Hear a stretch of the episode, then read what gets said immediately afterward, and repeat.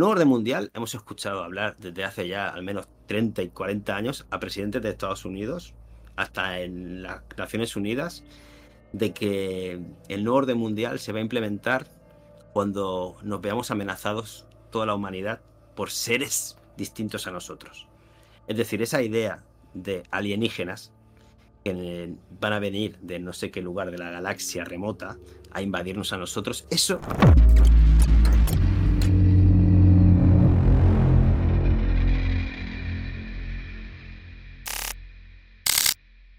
Muy buenas a todos, buenas noches a Eleven Room. Eh, hoy tenemos el episodio número 15, 15 semanas ya, espectacular, con uno de los hermanos Barea, que son David y Jordi Barea, grandes para mí, eh, que luego a lo mejor eh, luego nos, nos dirá Jordi si es así o no, porque no sé si son, se les puede decir, investigadores o críticos, eh, yo diría que está, está, bien críticos del despertar de conciencia porque abarca muchas cosas, ¿no?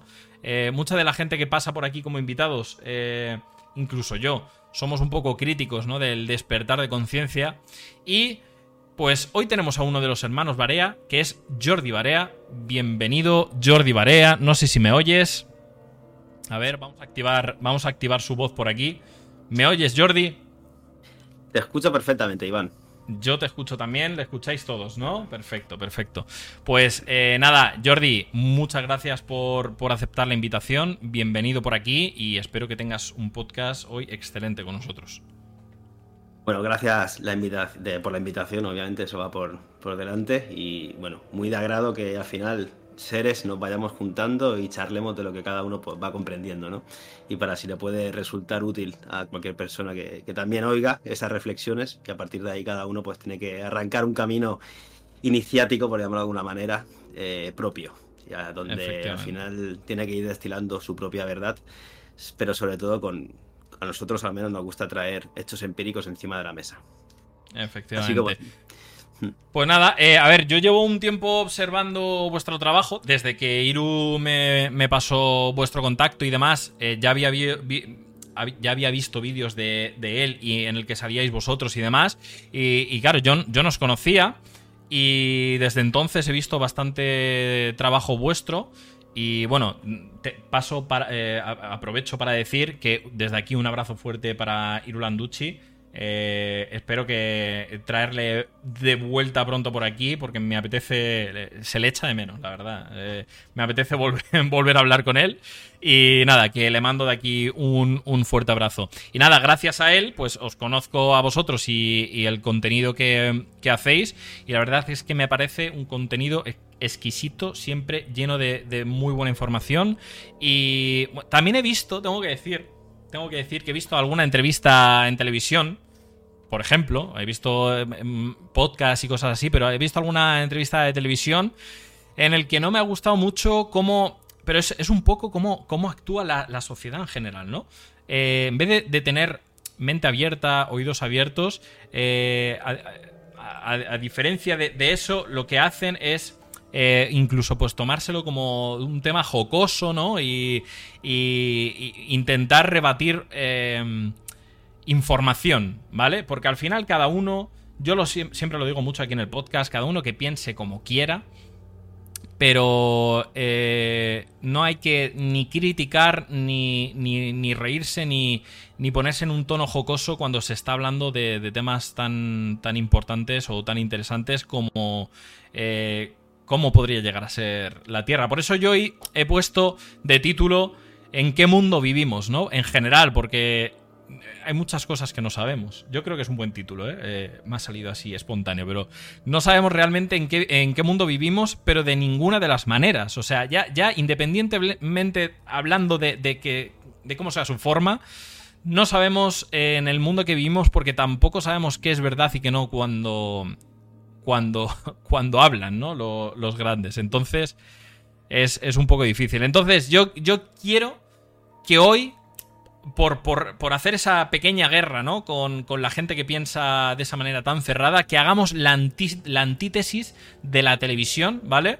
y, esos programas basados en información basada en sistemas educativos totalmente corrompidos y estancados y, viejos ya, eh, y añejos, y que nada, y que sepas Jordi que aquí tienes eh, total libertad absoluta de expresión y decir todo lo que quieras con cuidado de las palabras, con cuidado de las palabras, porque ya sabemos que hay eh, esos algoritmos que vienen y, te hacen y te pegan así en el cuello, entonces vamos a tener cuidado con las palabras, pero total libertad de expresión para hablar de todo lo que tú quieras, ¿vale?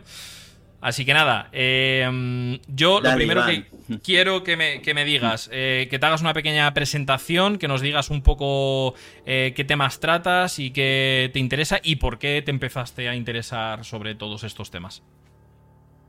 Bueno, esto, no sé si la habitación de Stanley Kubrick era la 237, creo recordar. La tuya es la 11, así que vamos a abrir un poquito las puertas, ¿no? A todo este mundo que a nosotros tanto nos apasiona, porque como tú decías, ¿en qué mundo vivimos? Pues para eso estamos muchos buscando la verdad, ¿no? Poniendo encima de la mesa tantas y tantas historias, revisionándolas y a partir de ahí podernos hacer nosotros mismos una idea propia, ¿no? En esa destilación. Eh, tú decías de la libertad de, expresión, eh, también está obviamente la libertad de opinión, pero la censura está ahí. Eh, te han borrado un vídeo y a nosotros, y como a tantísima gente, ¿no? Cómo evitan que sobre todo se pueda propagar esos pensamientos que no les interesa a un sistema. Y últimamente, bueno, ya sabes que están, como no te pueden oficialmente quitar un derecho fundamental, ¿no? Recogido en, todo sentido común de todas las legislaciones, como es el derecho de expresión, ellos te limitan el derecho de difusión. Es la nueva palabra en ese neolenguaje que tanto les gusta utilizar, donde ellos escudan y se protegen, ¿no? En su legalidad. Y eso ya debería hacer un poquito reflexionar a la gente en cuanto a que esta democracia idílica que nos han vendido, te das cuenta que las raíces ¿no? en las cuales está sustentada no funcionan, porque si no tendrían que hacer estas cosas. Porque al final tú, si si no estás de acuerdo con muchas de las opiniones que se emiten, pues da una verdad, ¿no? Defiéndela, tu postura, y no vayas censurando. La Tierra plana recuerdo que fue uno de los primeros temas que ya en el Congreso de Estados Unidos se tocaron a modo de censura, y obviamente después ya con todo el plan que viene en el 2020, pues lo pusieron en, en acto, ¿no? Otros temas. Entonces, en ese revisionar, en ese revisionismo histórico que se le llama, tú te vas dando cuenta que los grandes cuatro paradigmas de la sociedad, como son el religioso, el político, el económico y la ciencia, están podridos. No solo porque hayan intereses, sino porque realmente nos han desviado de su principal objetivo, tal y como nos lo habían vendido, ¿no? O sea, la política, todo el mundo ya no duda de que al final esto es, bueno, un, lugar donde unos eh, dirigen, se llevan dinero, pero realmente son otros objetivos que no solo los del pueblo. Y lo mismo pasa en el paradigma económico, tiras del hilo y te das cuenta de que al final de un banco de pagos internacionales, del cual dependen todos, y este banco al final también fundado por los Rothschild. ¿Y quiénes son los Rothschild? Bueno, pues los mismos que hicieron la declaración de Balfour, por lo cual es hoy, a día de hoy, estamos viendo un conflicto sin solución pretendida en la zona de Palestina. Y te vas dando cuenta de que la religión, obviamente que es para atarnos a una creencia donde es muy importante ese paradigma socialmente, porque al final todos debemos al menos tener unos valores de justicia, de cómo desarrollarnos en colectividad, y eso también nos lo han ido redirigiendo. Y a nuestro entender, el gran paradigma que era el científico, también lo hemos tenido que poner a, a mirar bajo lupa, bajo el microscopio, y sobre todo mucha gente yo me alegro que haya ocurrido, te lo digo sinceramente, todo este plan de 2020, porque siempre te decían, ¿no? Con tantos y tantos temas, no, pero el engaño no puede ser tan grande, porque si no, hombre, los, en el tema de Tierra plana, los satélites, como todas las agencias espaciales van a estar de acuerdo para engañarnos, bueno, con esto que ha ocurrido en el 2020, al menos mucha gente se ha dado cuenta que el engaño sí podía ser tan grande. Es más, lo han llevado a cabo. Por lo tanto, esa argumentación y al final forma parte de una programación interna que ya se han dedicado durante muchos años, por ejemplo, con el Instituto Tavistock, ¿no? a desarrollarnos como sociedad, ahí tienes un quiebre, porque ya no te puedes agarrar a él. Y, y, tienes que volver a revisionar otro campo en el cual tú estabas tranquilo y seguro, porque obviamente que al final todos buscamos una cierta comodidad y revisar todos estos temas eh, eh, en parte pues es como que decir, hostia, mi padre, que es el Estado, que me salvaguarda y ha organizado todo esto, al final tiene unos objetivos que no son limpios. Y eso es lo que todos debemos intentar comprender y sobre todo explicar como la, la caverna de Platón, ¿no? Esos son sombras que vemos, pero realmente no tienen una proyección muy buena y simplemente tienes que darte cuenta, ¿no? Que el bien común hoy en día está ausente de nuestro, no sé, lugar como es el, cada vez el sistema adquisitivo, ¿no? Es mucho más bajo, cada vez hay más gente enferma y se ocultan otras alternativas. Eh, la energía libre misma, vemos la Agenda 2030, hacia dónde va orientada y encaminada. Entonces yo creo que todo es un conjunto de cosas que a cada uno de los seres que están escuchando debería hacerle reflexionar eh, en qué mundo vivimos, como tú decías. Efectivamente. Eh, a ver, yo creo, y sí que es verdad que todo esto que pasó hace unos años eh, ha cambiado la mentalidad muchísima gente y gracias a Dios hay mucha gente que está empezando a despertar o ya incluso que están despiertas, pero hay muchísima gente que todavía no. Y lo peor de todo, ya no es que no estén despiertos, eh, que, ojo, con esto no digo que, tengáis que crear unas cosas u otras, ¿eh? Con esto digo que hay que estar un poco abiertos de mente porque sabemos que hay mentiras. Eso, eso yo creo que ahí lo tenemos todo claro, ¿no? Sabemos que hay mentiras, sean unas u otras, pero mentiras hay y, que tienen la capacidad de controlarnos a un nivel brutal. Lo hemos visto eh, pues cuando pasó todo esto, eh, unos años atrás, que, el, poder de control era total y absoluto. Y no teníamos poder de decisión eh, para nada. Entonces, si esto se pone una eh, en un futuro que probablemente pueda pasar, ¿no? Eso luego ahora, te, haré preguntas de este tipo, ¿no? Pero eh, si vuelve a pasar algo así o incluso más grave, ¿qué, ¿hasta qué punto, ¿no? Vamos a llegar. Y si hay tanta gente que aún no ha despertado y lo que decía, que no es que no solo no hayan despertado, sino que están totalmente engañados y absorbidos y ellos mismos se, creen toda, toda mentira que haya, ¿vale? Eh, entonces es complicado eh, que, porque no somos un 100% de los despiertos y es complicado eh, luchar contra todo lo que pueda venir en un futuro, ¿no? Pero creo que cuanto más vayamos siendo, por lo menos, ya no como comunidad, sino a modo individual, cada uno de nosotros podamos de alguna manera ir salvando nuestro culo de, de, cosas que puedan venir en un futuro. Entonces, mi pregunta es, eh, Jordi, porque esto se lo preguntará a muchísima gente.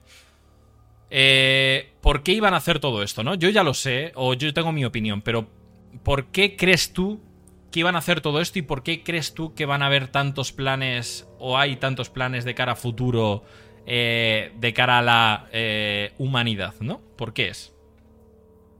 Bueno, al final detrás de cualquier engaño, cualquier ocultación de información, hay un control.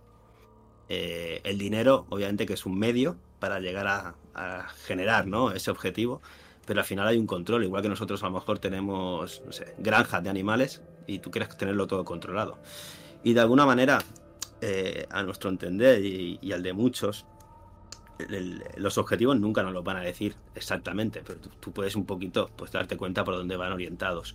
Entonces, todo esto del, transhumanismo, de hacernos creer que somos muchos y hay que reducir la población, todo esto de, más control con los puntuaje social, ¿no? con todo lo que va a venir con la CBDC, que es el dinero digital programable, en tanto en tiempo como en producto. Bueno, pues ahí tienes un gran propósito, que es el controlarnos cada vez más nuestras vidas. Por eso también la libertad de opinión cada vez está más limitada. Ahí va, se nos ha adaptado, sobre todo en este último tiempo. Entonces, claro, eh, hay que recordar a la gente que los derechos colectivos, que presuntamente querían hacer, ¿no? Valuarte por encima de los individuales, eh, eso está prohibido, eso es una dictadura. Por alguna cosa se hicieron, ¿no? En un consenso en algún tiempo pretérito. Entonces, una de nuestras grandes capacidades, creo, que es eh, el volvernos a redescubrir a nosotros mismos. Albergar un propósito en esta vida, aunque sea un bien común, tampoco hay que hacerse grandes, ¿no? No sé, eh, proyectos, pero entender, por ejemplo, lo que dijo eh, Sigmund Freud, ¿no? Con las heridas de la psique. Primero recordar y comprender qué es la psique. No esta psicología que te estudiamos en la universidad, donde todo lo transgiversa, ¿no? Las palabras y ya psique que significa alma, ni lo tienen en cuenta, ni te cuento el espíritu Pero los antiguos hacían ese tipo de preguntas, ese tipo de conocimiento interno. Y en esa herida de la la primera gran herida que deja Freud escrito es la del el copernicanismo. Porque Copérnico al final nos gritó del centro. Y tú lees a los grandes astrónomos ahora, y desde hace ya mucho tiempo, y, y da miedo ser el centro del universo. Por eso hay que descartar esa idea como último recurso. Pero al final lo descartan, pero te das cuenta de que no hay nada, absolutamente nada demostrado empíricamente. Claro, la segunda gran herida que dejó Freud para la psique humana fue la de Charles Darwin, ¿no? La teoría de la evolución, en cuanto que nosotros no somos más que, bueno, también un animal y nos hemos desarrollado de esta manera como podríamos habernos desarrollado de otra. Entonces, de alguna manera, le quitas todo ese virtuosismo y esa parte espiritual también de, nuestro propio ser humano, ¿no? En cuanto a la creación que somos. Y bueno, obviamente que ya Freud eh, firmó con su tercera herida, conforme que somos una especie de subconsciente que nos controla nuestro propio yo, derivado de heridas, ¿no? De, de la infancia, por lo tanto, no sabes ni quién eres exactamente. Entonces, todo eso hace un conjunto de, notable de, de actitudes que tú al final también desarrollas en base a esa estructura que te han influenciado. Y bueno, ellos tienen sus objetivos, pero creo que nosotros debemos de recordar como mínimo para lo que vinimos a hacer aquí y creo que es un bien común y no se está haciendo. Entonces ya creo que es material suficiente como para tomar un poquito de, de empatía con, con, esta sociedad de la que formamos parte y salir del sofá, de la comodidad, que es a lo que nos han ido preestableciendo y de alguna manera implicarnos. Y no te digo que sea una lucha, que tenga todo el mundo que salir ahí con la bandera, no, capaz que la lucha es conocer gente, desarrollar valores internos y poder intentar crear una comunidad, porque creo que de nada sirve tampoco oponernos. O sea, ellos tienen unas planificaciones, tienen absolutamente todo el sistema subyugado, con, sobre todo con las deudas externas y las corporaciones que ya no son naciones ni países. Y a partir de ahí, bueno, mm, ir notando cuenta que nuestras relaciones humanas pueden ser de otra manera, cerrar la televisión, que eso es lo peor, lo peor que podemos tener encendido, y ir notando cuenta que existen otras muchas cosas, ¿no? Al final también tenemos una relación con los astros, con el sol que tú decías al principio, ¿no? Creo que ya es la última vez que nos dicen que nos van a cambiar la hora, en esas horas temporias que los antiguos conocían. Y, bueno, y ahí también darte cuenta de que ahora vamos a pasar por Halloween, que tú tienes ambientado muy bien el, el estudio. Y bueno, Halloween no deja de ser el Día de los Muertos, ¿no? El Sanheim de los paganos, en contraposición a Beltane, que está en Tauro y no en Escorpio, donde al final a Tauro le rige Venus y a Escorpio le rige Marte. Y en esa danza eterna entre el hierro y el cobre, de los que llamaban los alquimistas, pues debemos de entender cómo está formada la naturaleza, en esa energía, vibración y frecuencia que hablaba Tesla. Por eso te digo que los antiguos, cuando, por ejemplo, esto se lo escuché a Rafa Currao y creo que tiene una gran connotación, cuando hablaban de todo un panteón de dioses, que nosotros lo vemos como, ah, bueno, esta gente, ¿no? Que ponía ahí unos arquetipos y, bueno, era como que nuestras vidas estaban en sus manos, de alguna manera. No, eso, para lo que uno puede también profundizar, es una comprensión de la individualidad. Todo eso que tú plasmabas como un dios con unas características concretas es porque lo entendías que estaba dentro de ti. Y de alguna manera, obviamente que para explicárselo a otro tienes que crear unas palabras y tú también para poder pensar ahí con Noah ¿no? Toda la relación que hay entre palabra y pensamiento. Entonces, es un, un gran descubrimiento de uno mismo el poder generar ese tipo de entidades para que todo el mundo también pueda llegar a comprenderlas. Y eso, no sé si yo le llamaría despertar, porque es una palabra que no me gusta, pero sí que reconocerte a ti mismo para poder reconocer en los demás esos valores que estamos vibrando en conjunto. Pues sí, a ver, sí que es verdad eh, que la palabra despertar en sí. Eh, el otro día vi un podcast, además, eh, en, el que, en el que le preguntaban, ¿qué es eso del despertar, no? Y es que al final tiene. Mm, tiene mucho significado el, tema del despertar y, yo creo que no siempre define a la perfección eh, a, dónde queremos llegar con todas estas cosas, ¿no? Eso sí es verdad. Pero eh, creo mm, que a día de hoy, eh, si hay alguna manera de, llamar a las cosas para que la gente lo pueda entender, pues ahí está. Yo lo que quiero que intentemos en el día, en el día de hoy es que en la medida de la posible, porque aquí en la comunidad que tenemos aquí hay gente eh, que le interesan estos temas, hay gente que, cree más y hay gente que cree menos, ¿no? Depende del tema también.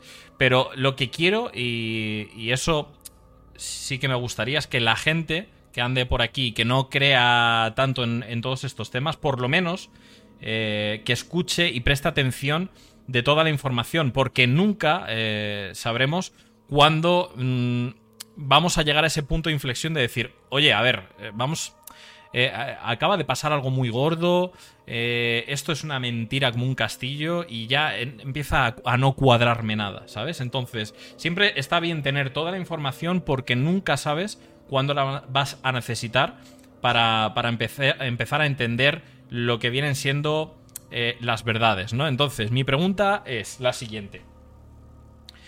Para ti, ¿cuáles son las mayores mentiras en las que nos han estado engañando eh, pues, eh, toda la vida, ¿no?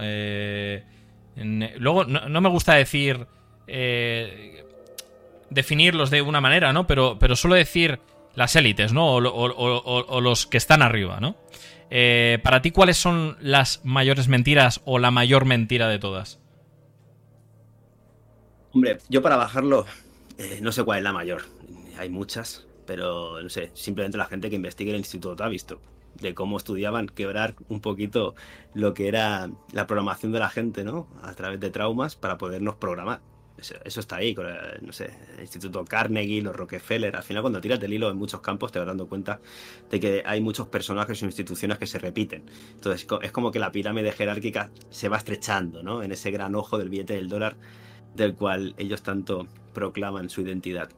Entonces, no sé, una de las... Para bajarlo al suelo, eh, te digo, si nunca te has preguntado cosas tan esenciales como de dónde sale el dinero y cómo es posible que todos los países, todos los países, están endeudados, deben trillones de dólares, China, Estados Unidos, Rusia, y no te has preguntado a quién se lo deben, porque nosotros nos habían contado siempre que en esa balanza ¿no? de países ricos y pobres habían unos que le debían el dinero al otro, a grandes rasgos. Pero no, es que el sistema funciona totalmente diferente. Hay una deuda usurera, eterna, impagable, de la cual después, claro, eh, tienen atados a todos los países, que ya no son naciones, como he dicho antes, que son corporaciones que están a su servicio.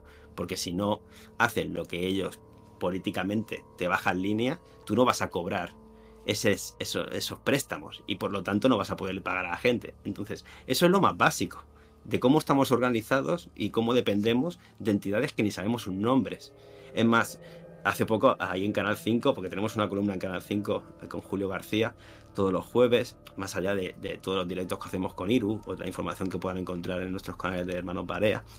Pero le preguntamos a, Giuliani, que es un economista súper reputado de, de Argentina, y le preguntamos, ¿y a quién le deben la de eh, estos dineros, ¿no? Los países. Y decía, no se puede saber.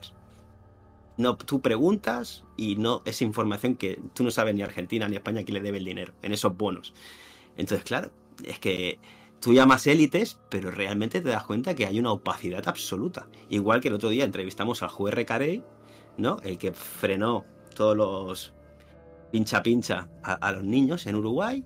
Y claro, se encontró que estaba limitado en sus capacidades como juez que presuntamente las debería de tener todas. Encima ahora ha sido sancionado por hacer esas preguntas y haber llegado a, sus conclusiones. Entonces te das cuenta que judicialmente ya han cambiado el, el sentido a la palabra justicia. Ya es una legalidad donde ni la propia gente como juez puedes ejercer realmente unos valores. Porque eso es lo que nos define como sociedad. A mí de qué me sirve que hayan, me lo invento, aquí en España, un parque inmobiliario absoluto de pisos y los tengan los bancos de Irlanda, que, que no son ni bancos, que son empresas, ¿no? Como BlackRock, Luxemburgo. Entonces dices, ¿pero de qué estamos hablando? ¿Dónde está el bien común de la gente? Y eso, como mentira, al menos como esencial, creo que es donde al menos deberías de empezar a tirar, porque después, claro, te encuentras con Agenda 2030 que dice, ¿y dónde sale todo esto? Y si son unos objetivos que no hemos firmado nadie, pero nos afectan con toda la locura de la ideología de género, porque al final aquí siempre se trata de que la naturaleza es el juez último. Y tú como naturaleza, en cualquier campo, tú puedes experimentar, pero la ciencia nace para encontrar el funcionamiento de la misma. Y te das cuenta que todo lo que hasta ahora teníamos como preestablecido y estudiado, ahora te lo cambian, no solo a nivel más, eh, no sé, genético, ¿eh? de cromosomas. Supongo que todo el mundo ya me está entendiendo por dónde voy. Sino que además, luego, tocando, por ejemplo, el tema de tierra plana científicamente, nosotros nos habían dado una trigonometría esférica, es decir, con unas medidas, donde el horizonte, por tu tangente visual, se debería cortar en un punto. ¿Por qué? Porque el horizonte lo marca una bola de ciertas dimensiones y por lo tanto el horizonte es geométrico. Pero claro, vemos cosas a tres veces más de distancia de las que se deberían ver. Dice, entonces el, horizonte geométrico, ¿dónde queda? Como mucho voy a intentar entender todo lo que me habían explicado de óptica con un horizonte óptico, justamente, que es cómo funciona la naturaleza. Entonces es siempre poner a prueba en ese cisne negro, por ejemplo en salud, porque lo podemos tocar en muchos temas. En salud hay una cosa que todo el mundo tiene pánico, que es el cáncer. Y todo el mundo se muere de cáncer.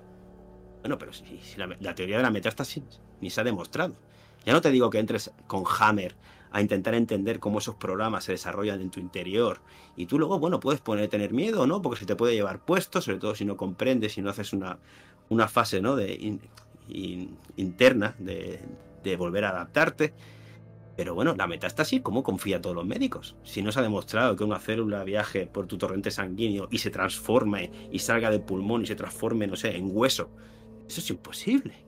Pero aceptamos un montón de cosas en cualquier ámbito científico. ¿Por qué? Porque para eso ya crearon las instituciones, donde es una verdad sacrosanta que nadie puede ir a debatir. Y si eres de la academia, con la chapa, con tus estudios, en ese ámbito, y te pones a la contra o a decir alternativas, les pasa a, a todos los científicos como a ti te pasa. Te censuran el canal, no te dan voz, y a partir de ahí no existes para el resto. Entonces, bueno, yo creo que la gente, dentro de las grandes mentiras, al menos hay que arrancar con una. Y ya tiran llevando al resto. Porque al final todas convergen.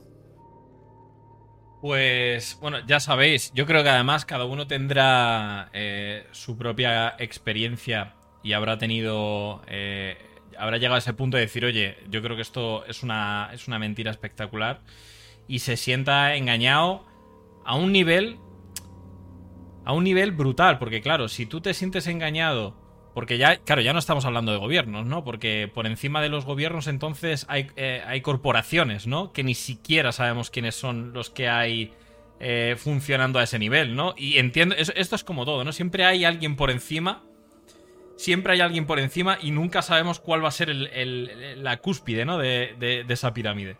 Entonces, eh, es, es bastante abrumador pensar que no sabemos realmente de dónde vienen las mentiras y, ni siquiera que las podamos solucionar, porque, claro, es tan, tan amplio y, tan grande y, claro, mirar a esos niveles da, da tanto miedo que dices... Yo creo que por eso hay muchísima gente que vive en la comodidad de decir, mira, eh, mentalmente no lo podría soportar. Esto es una conversación que ni siquiera tendrán ellos mismos. Es que esto es a, nivel subconsciente. Eh, dirán, yo no aguanto esta presión de, pensar de, madre mía, si esto es real, ¿cómo puedo rebatir yo esto? ¿Qué puedo hacer yo en la humanidad para, para, cambiar algo? O por lo menos eh, para mí, que directamente se quedan en el lado cómodo de decir, mm, estás loco, ¿cómo puedes decir eso? No, no, no pienses eso, es una locura. Para eso están los gobiernos, para eso están los médicos, para eso están eh, los científicos, ¿no? Y para eso están los escritos que hay de hace eh, cientos o miles de años que ahí están y hay que hacerles caso, ¿no? Entonces, ya que has tirado un poco por, ese, por esa rama, ¿no? Eh, y yo creo que para mí, bajo mi punto de vista, creo que una de las grandes mentiras sería, y yo repito, ¿eh?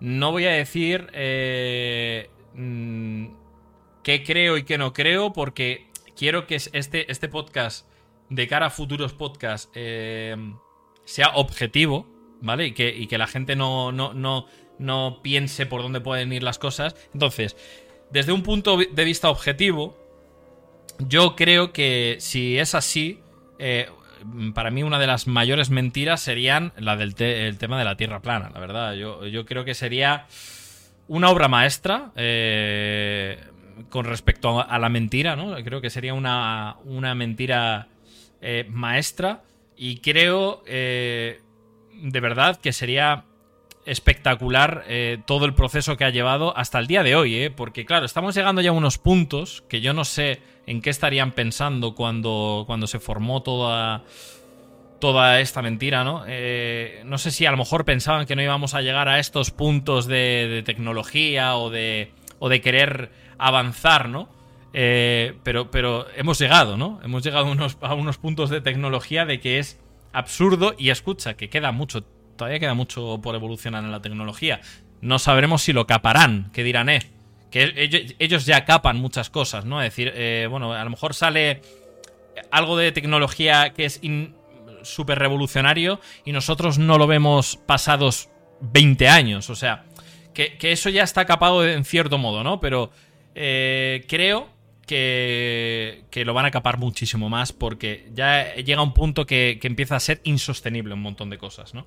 Entonces, llegados a este punto eh, en el que la tecnología ha avanzado muchísimo y que hay mucha gente que quiere usar esa tecnología para pues coño, eh, no hacer caso a lo que nos han estado contando toda la vida, ¿no? Y decir, vale, sí, tú me has dicho que que la, que la Tierra se empieza a ver, eh, el horizonte se empieza a curvar a tantos kilómetros, ¿no? Pues venga, voy a coger yo mi propia cámara, el que lo quiero ver, ¿no? Eh, por mí mismo. Entonces, para mí, siendo esta una de las mayores mentiras, me gustaría hablar contigo de diferentes cosas dentro de, la Tierra plana. Yo ya, ya, Iru aclaró muchísimas cosas, ¿no? Y trajo muchísima información, pero quiero también conocer tu punto de vista, aunque sea el mismo, eh, y mi pregunta es. Eh, la primera, la primera pregunta con respecto a esto, ¿por qué? ¿no? El, motivo de por qué se hace. se haría esto de, la Tierra plana.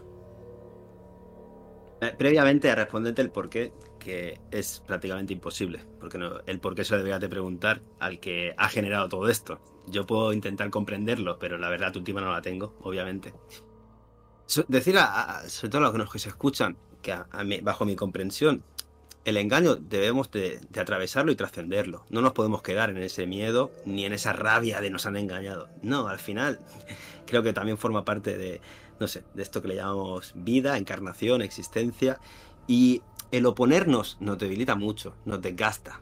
Nosotros tenemos nuestra energía y creo que la debemos de poner más en crear que no en contraatacar, de alguna manera. Por eso he dicho antes, ¿no? En co-crear alguna sociedad más alternativa, con nuevas relaciones entre todos. Luego, es comprensible que la gente que tiene miedo, obviamente, pues ahí tu sistema más reptiliano, ¿no? Al final, o atacas o huyes. Ese no hay más. es binario, en fase que actuamos. Entonces, claro, en ese miedo, pues hemos visto cómo nos acusan, ¿no? Cuando la gente salía a la calle y desde los balcones llamaban a la policía, te decían de todo. Al final, como en esa novela de Orwell, ¿no? Todos trabajando para un, sistema, papá-estado, que te lo da todo presuntamente y tú le debes toda tu, existencia. Y, bueno, llegamos hasta el punto que cuando vas al médico se ha perdido hasta la noción de que tú vas a la consulta a preguntar. Y te han puesto hasta en la cabeza que tú eres un paciente con el cual no puedes, no debes de hacer nada. Tienes que tener ahí paciencia. Hay que empezar a cambiar y empoderarnos dentro de nosotros. Por eso, lo contrario del miedo, obviamente, que es el amor, que todo lo puede.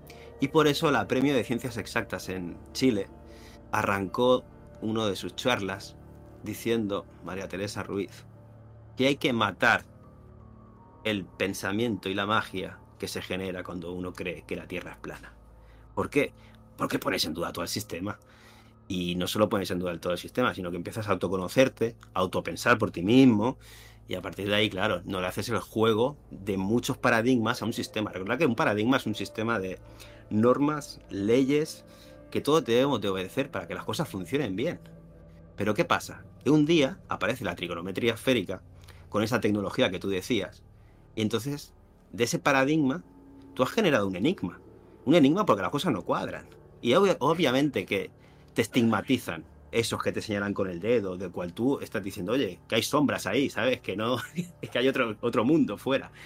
Bueno, hay que superar este estigma y, a través de ese paradigma, bueno, pues empezar a replantearse un concepto que te habían explicado, qué otras maneras se pueden, no sé, entender las cosas y, y el por qué nos engañarían. Bueno, hay que entender también que el sistema eh, heliocéntrico, sobre todo, nace con los jesuitas.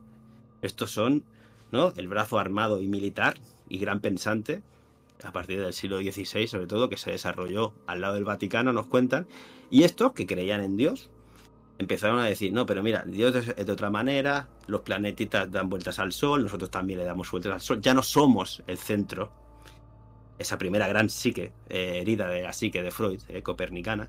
Entonces, son los mismos religiosos que se inventan, a nuestro entender, otro sistema religioso.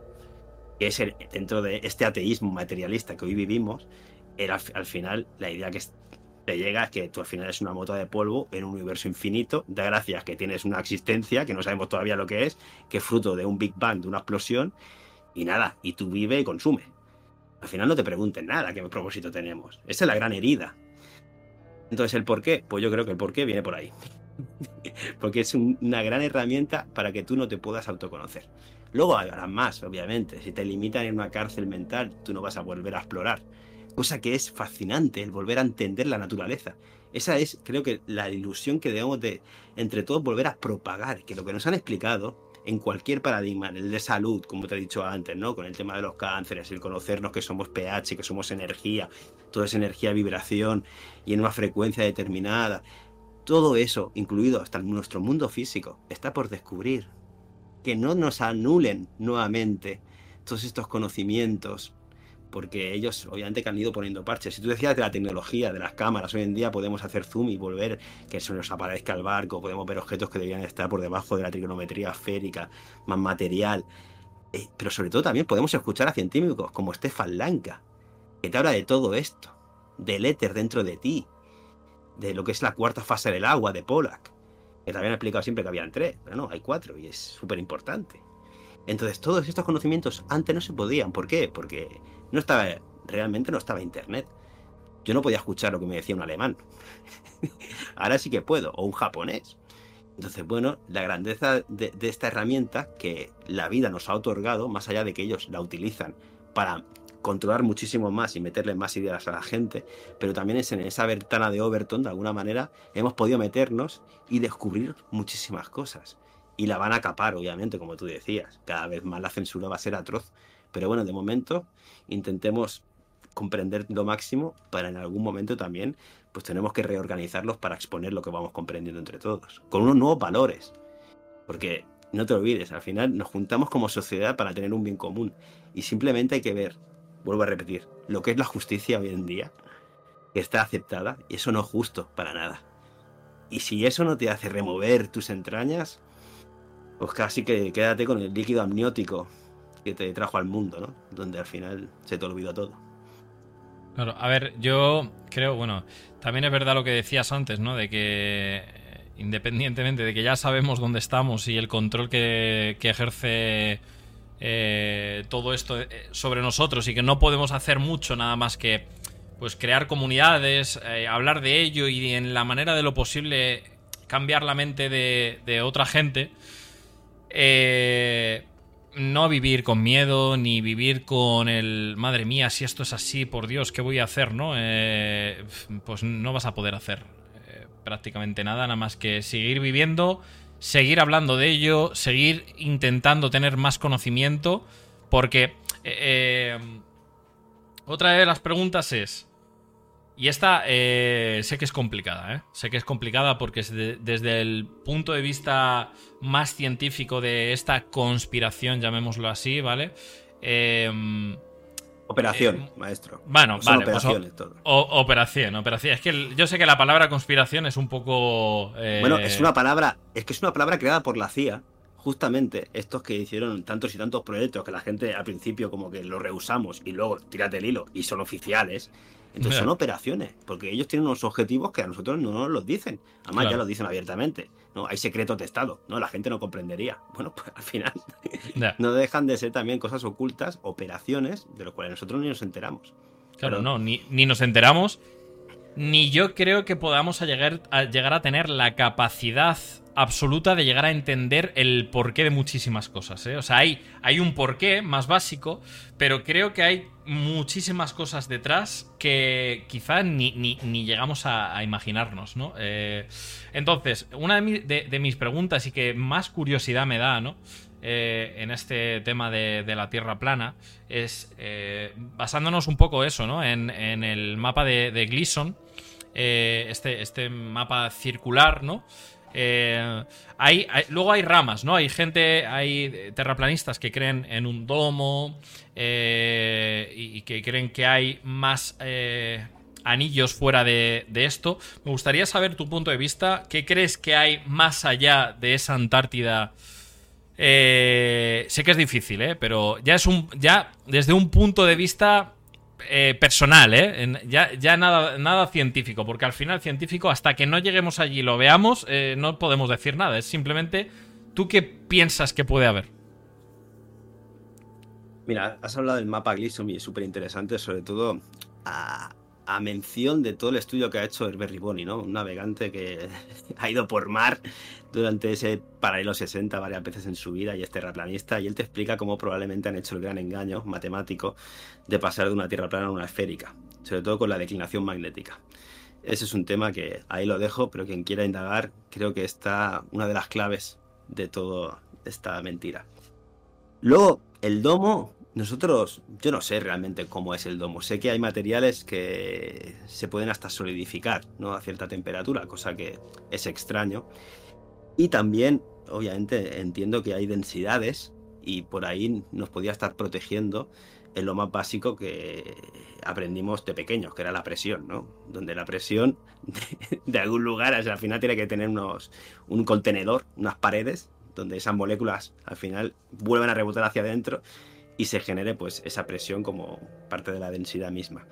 Entonces, bueno, puede ser el domo que no esté tan físicamente como a lo mejor arquetípicamente se ha dibujado, pero sí que nos estaría protegiendo de algo más, porque no tiene ningún sentido que te digan que vivimos en un vacío absoluto ahí fuera, donde nuestra atmósfera, gracias a la gravedad, como centro de masa que está en el núcleo, eh, está ahí atrayendo, pero evita que ese gran vacío nos succione y reventemos. Entonces, bueno, mm. tienes que hacer ya una esperanza ¿no? de que esa gente no se haya equivocado en ese castillo de naipes.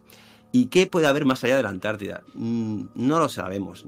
A nosotros siempre nos gusta hablar desde lo más empírico, Iván. Ya creo que si nos has escuchado. Sí, Entonces, se, puede teorizar, se puede teorizar, pero nosotros no vamos a decir ni lo que hay debajo de la Tierra, ni lo que hay más allá de la Antártida. Sabemos las condiciones, ¿no? Probablemente que te puedas encontrar allí, que son prácticamente de no vida, para nosotros al menos. Y lo más sensato, capaz que es pensar que también hay campos electromagnéticos que harían prácticamente imposible nuestro paso.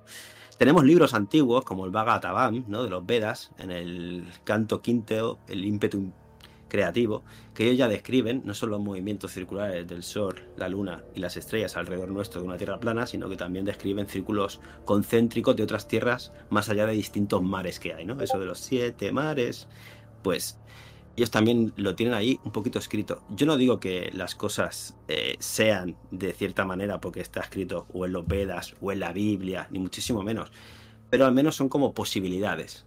A lo mejor son también arquetípicamente, metafóricamente, de una comprensión que llegó a alguien ¿no? a, entender.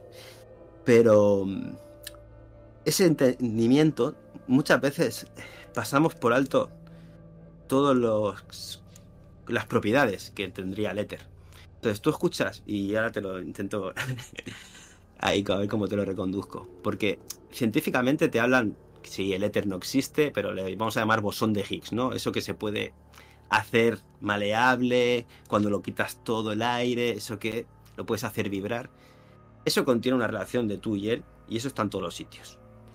Y cuando entiendes a través de, por ejemplo, el cardiólogo Ballesté, que te dice que nosotros tenemos unos chakras y tenemos sobre todo unas antenas que es en nuestro corazón y se sincroniza con la energía ¿no? de otros campos, ellos ahora le llaman campos.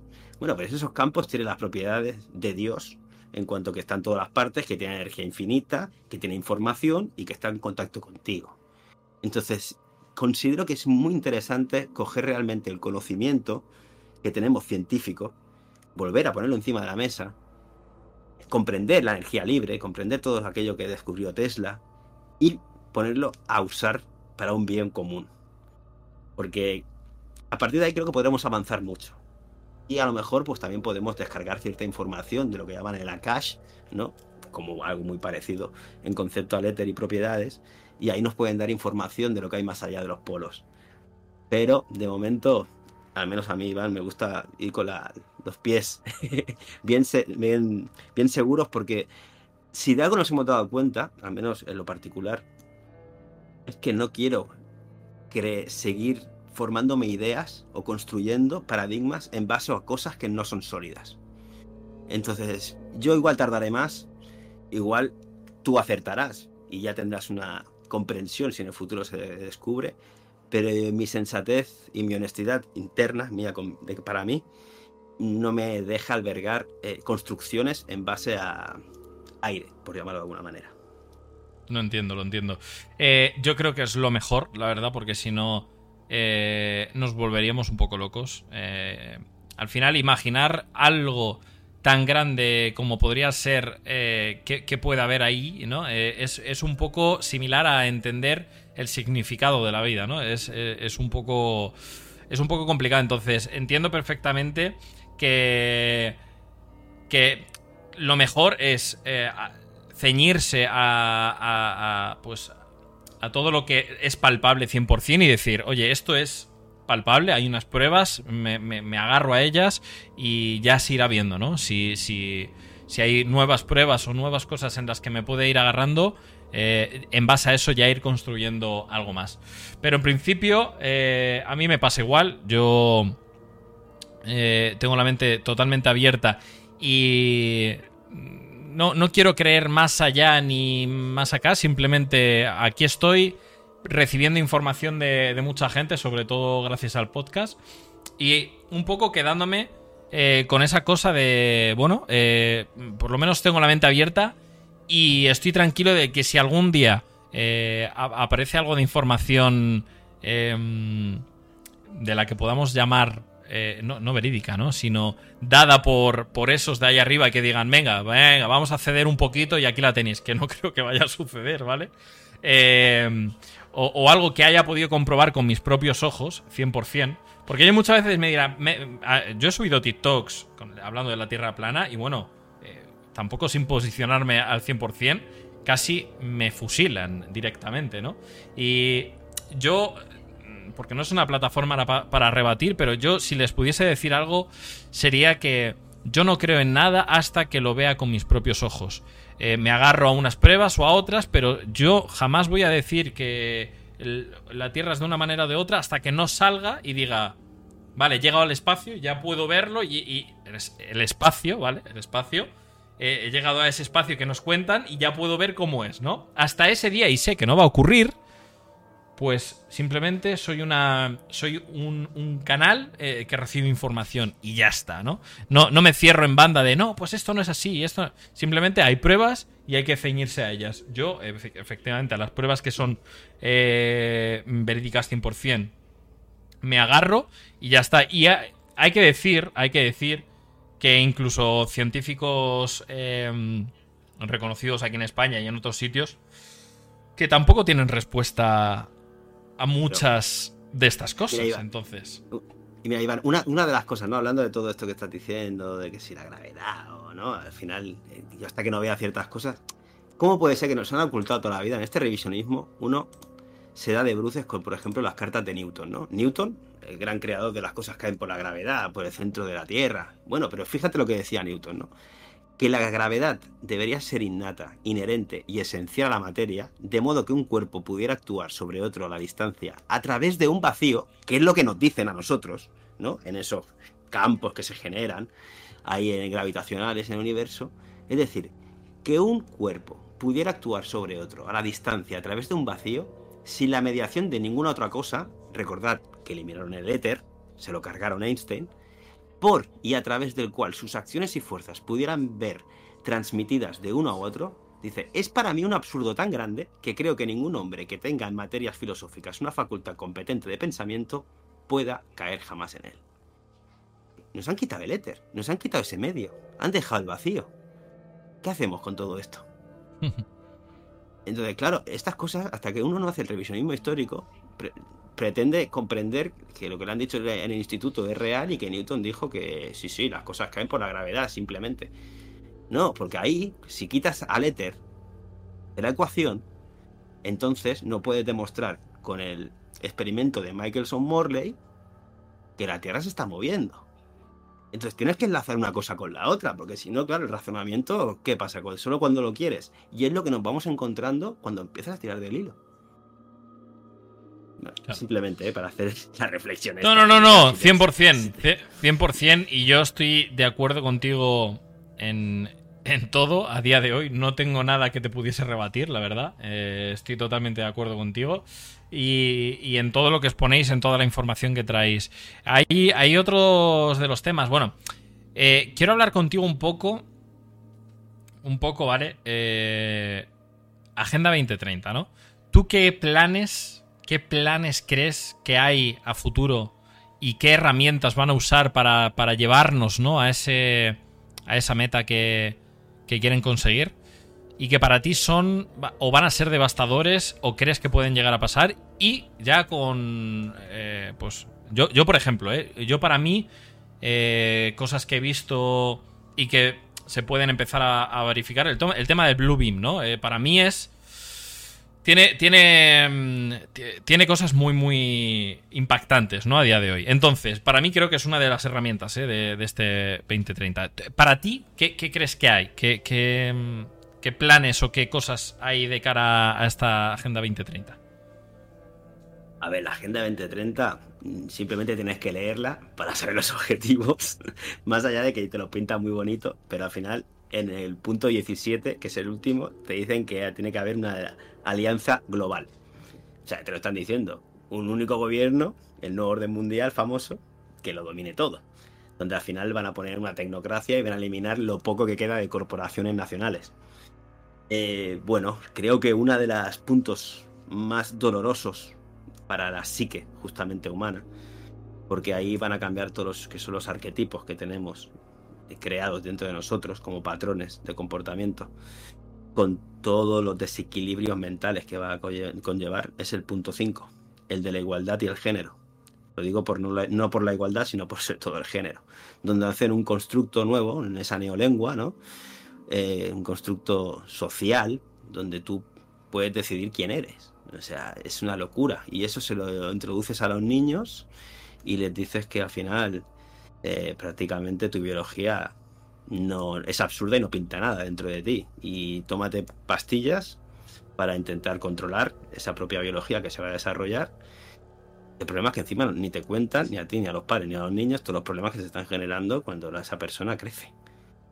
No porque encima solo tenga menos mm, años de vida pronosticados, obviamente, te están metiendo un montón de químicos en contra de tu cuerpo, sino encima por todos los pensamientos también que te pueden ir haciendo pensar que puedes ir poniendo parches a todo y al final eres víctima de algo.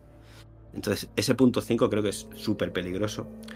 Obviamente que todo viene enlazado también con hacernos a nosotros culpables de todas las penurias de este mundo, porque somos muchos, con el punto 13, ¿no? La acción por el clima, donde hay un ojito, nada más como logo, ya nos controlan, con ese falso ecologismo que nació con Margaret Thatcher, ¿no?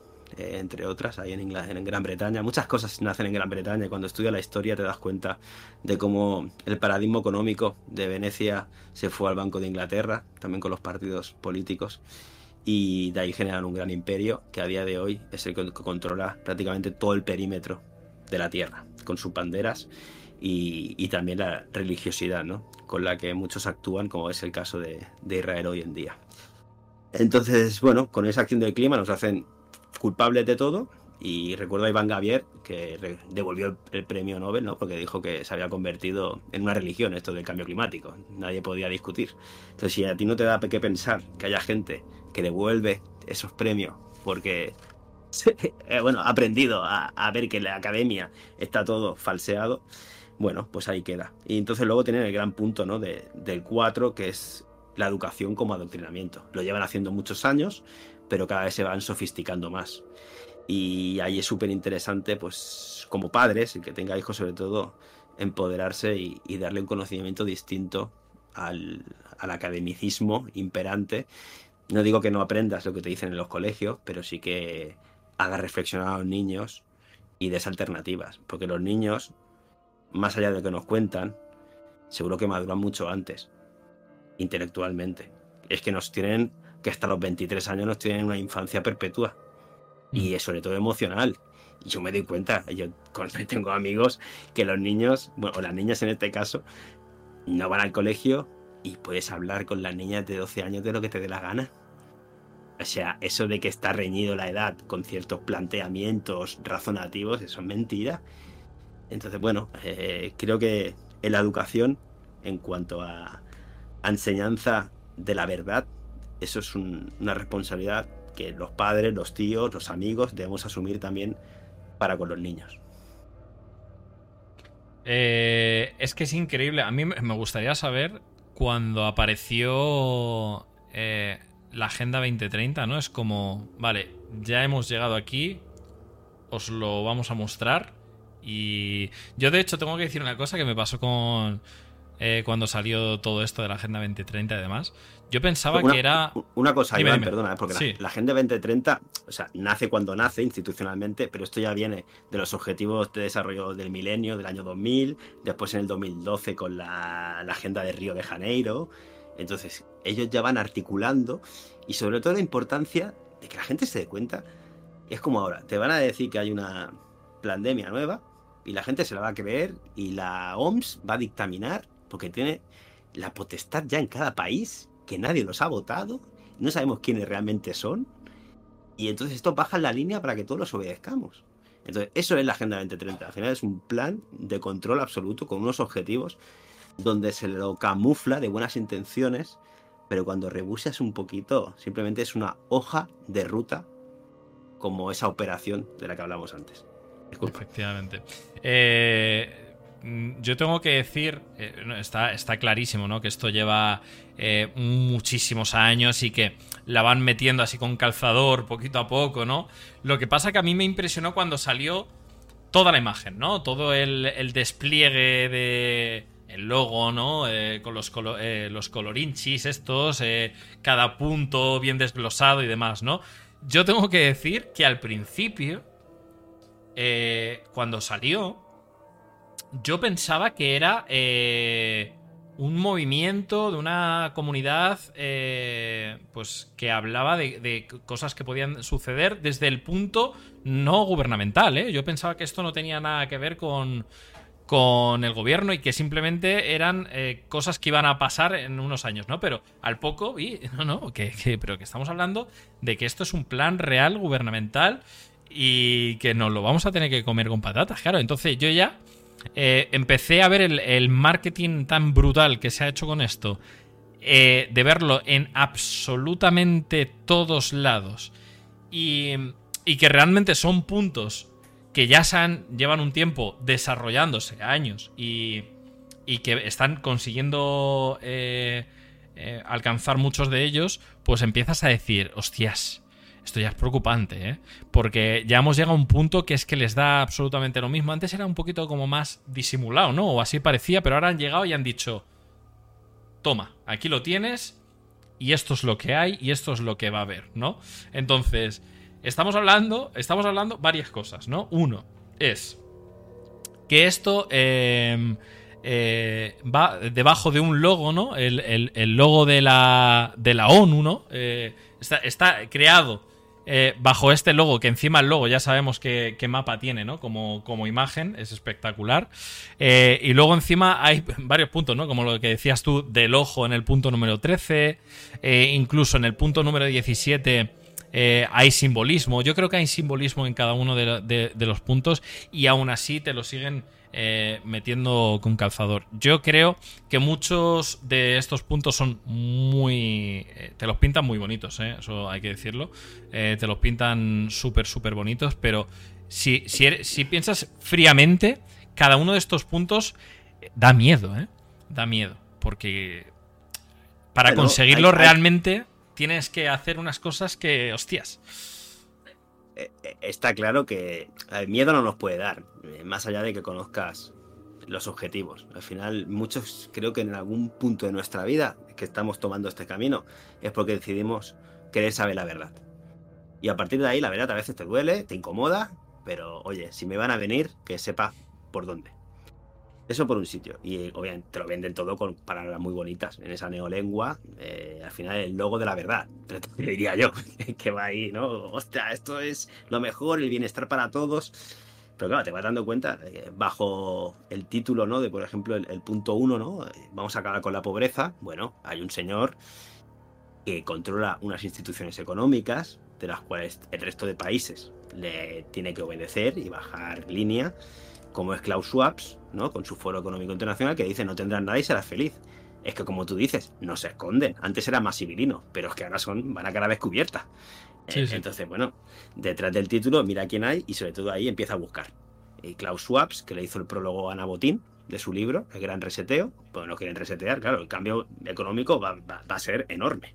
En cuanto a que no tendremos nada, seremos felices, todo lo vamos a tener que alquilar bajo sus normas y reglas, y a, través de una moneda que va a ser súper programable como son las CBDCs. Eh, bueno, claro, Klaus Schwab, mm, con todo lo que conlleva del transhumanismo, ¿no? Otro modelo eh, humano que nos quiere intentar eh, hacer ver en una sociedad donde nos van a anular muchísimo más. Creo, creo, que van a meter una cuarta herida en la psique con ese transhumanismo, del cual nos quieren fusionar, dicen, con las máquinas y sobre todo nos quieren meter en un metaverso. Porque a nosotros siempre nos quieren quitar de la naturaleza. En la naturaleza está la verdad y la realidad. Entonces, claro, nos meten en mundos virtuales, ya sea la televisión o en pantallas, y sobre todo ahora ya con las gafas, y donde tú vas a poderte desarrollar, vas a poder sentir, te vas a vivir una vida de, sí, de emociones a lo mejor, pero eso no es real. La realidad está ahí fuera. Como decía el Malder y las Cali, ¿no? La verdad está ahí fuera. Bueno, pues. Y, y qué verdad, y qué verdad. Y claro, no la de los extraterrestres, que, tal como nos los pintaban, pero sí la nuestra, ¿no? Entonces siempre hay desconexión con la naturaleza. Ellos te dicen, no, somos muchos. Bueno, pues fomenta que vayamos a las montañas, ¿no? Yo qué sé, crea pueblos. Ayúdanos a, que nos conectemos. No, la naturaleza está prohibida. ¿por qué? Porque ahí, en esas antenas, considero, ¿no? Que somos, porque nuestro ADN al final son hebras y son antenas, incluido también nuestro corazón. Eh, entonces, claro, ahí empiezas a vibrar con lo que eres. Entonces nos quieren bien lejos, nos quieren aquí encapsulados en ciudades y sin enterarnos realmente de qué es la vida y de qué hemos venido aquí. Nos pensamos que al final el que viene aquí y más cosas siente y más dinero tiene, eh, es como que ha vivido una vida más plena. Y mucho, yo creo, muy, muy lejos de, la realidad. ¿eh? Pero bueno, nos creemos esa fantasmada y sobre todo con esto de no tendrás nada y serás feliz, nos pensamos que todo va a ser algo muy bonito pero si conoces a tus enemigos un poquito, te das cuenta de que los objetivos obviamente siempre son otros de los que te muestran. Es increíble, porque yo, eh, y ahora que decías esto de la realidad virtual, es cierto totalmente que nos quieren alejar de la naturaleza, que a día de hoy es lo único que nos puede mantener conectados con nuestro yo mismo y, con, eh, y, con lo que somos, ¿no? Básicamente. Y es la única manera de quítate de aquí y ya eh, es la manera real en la que puedes manejar eh, por dónde tiene que ir eh, pues todo este, este, grupo ¿no? de, esta masa ¿no? que, somos en la humanidad. Entonces, tienes total razón en eso. de hecho, yo me impresioné. Ha salido unas. Yo, tengo aquí las, las, Oculus, las gafas estas de realidad virtual. Y mm, han salido un, modelo nuevo que ya han pasado, eh, pero nada de tiempo, a ser eh, realidad aumentada, creo que se llama, o algo así, que estás. No, realidad mixta, ¿no? Que estás en tu casa, pero a través de las gafas puedes ver eh, una pantalla aquí y aquí, venga, y, sin salir de tu casa. Eh, de hecho, había una cosa muy graciosa que decía uno, oye, no, es que yo, eh, claro, es que por no hacer venir a mi amigo hasta aquí, ¿no? Pues nos conectamos los dos con las gafas y echamos un billar aquí en mi casa. y, y digo, coño, cabrón, o sea, ya se está perdiendo hasta el ir a casa de tu amigo, a verle en persona poder darle un abrazo y demás, y lo vas a hacer a través de unas gafas. Esto es totalmente destructivo, ¿sabes?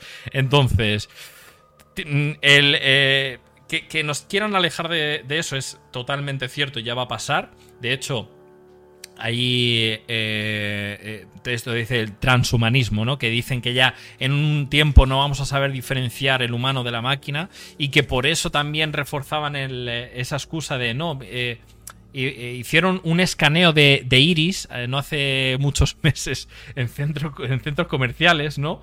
Que tú te escaneabas el iris eh, y te daban unas criptomonedas a cambio, ¿no? Eh, me parece que el equivalente a unos 8 dólares o algo así, ¿no? Entonces te escaneaban el iris y decían, por un lado decían que eran base de datos, ¿no? Por otro lado, decían que era para saber diferenciar en un futuro del humano de la máquina, ¿no? Pero eh, ¿en, qué, ¿en qué cabeza cabe, no? Eh, que, vayas a... O sea, no, tiene ningún sentido eso que están diciendo, pero bueno. Eh, aparte de eso, yo no creo que en tan pocos años no se pueda diferenciar un humano de una máquina, o sí, no lo sabemos, si ellos quieren sí, lo van a poder conseguir. Pero mi pregunta es, ya que estábamos hablando del tema de la, de la pobreza y la economía, mi pregunta es, eh, vamos a hablar un poco de las CBDCs, ¿no? ¿Tú crees, eh, en base a lo que sabes, cómo van a modificar toda esta estructura, ¿no? Porque, claro, mucha gente dice, pero ¿cómo van a quitar eh, el, efectivo, ¿no? y, la señora mayor de 80 años, ¿cómo se va a enterar de hacer eso? ¿Tú qué crees que va a suceder con todo esto? Porque esto va a pasar y esto es verídico ya. ¿Tú qué crees que va a suceder? Explícanos un poco para empezar, lo de la CBDC, que lo mismo hay gente que no lo sabe. Pero ya, a partir de ahí, cuéntanos a ver qué crees que va a suceder, porque, ojo.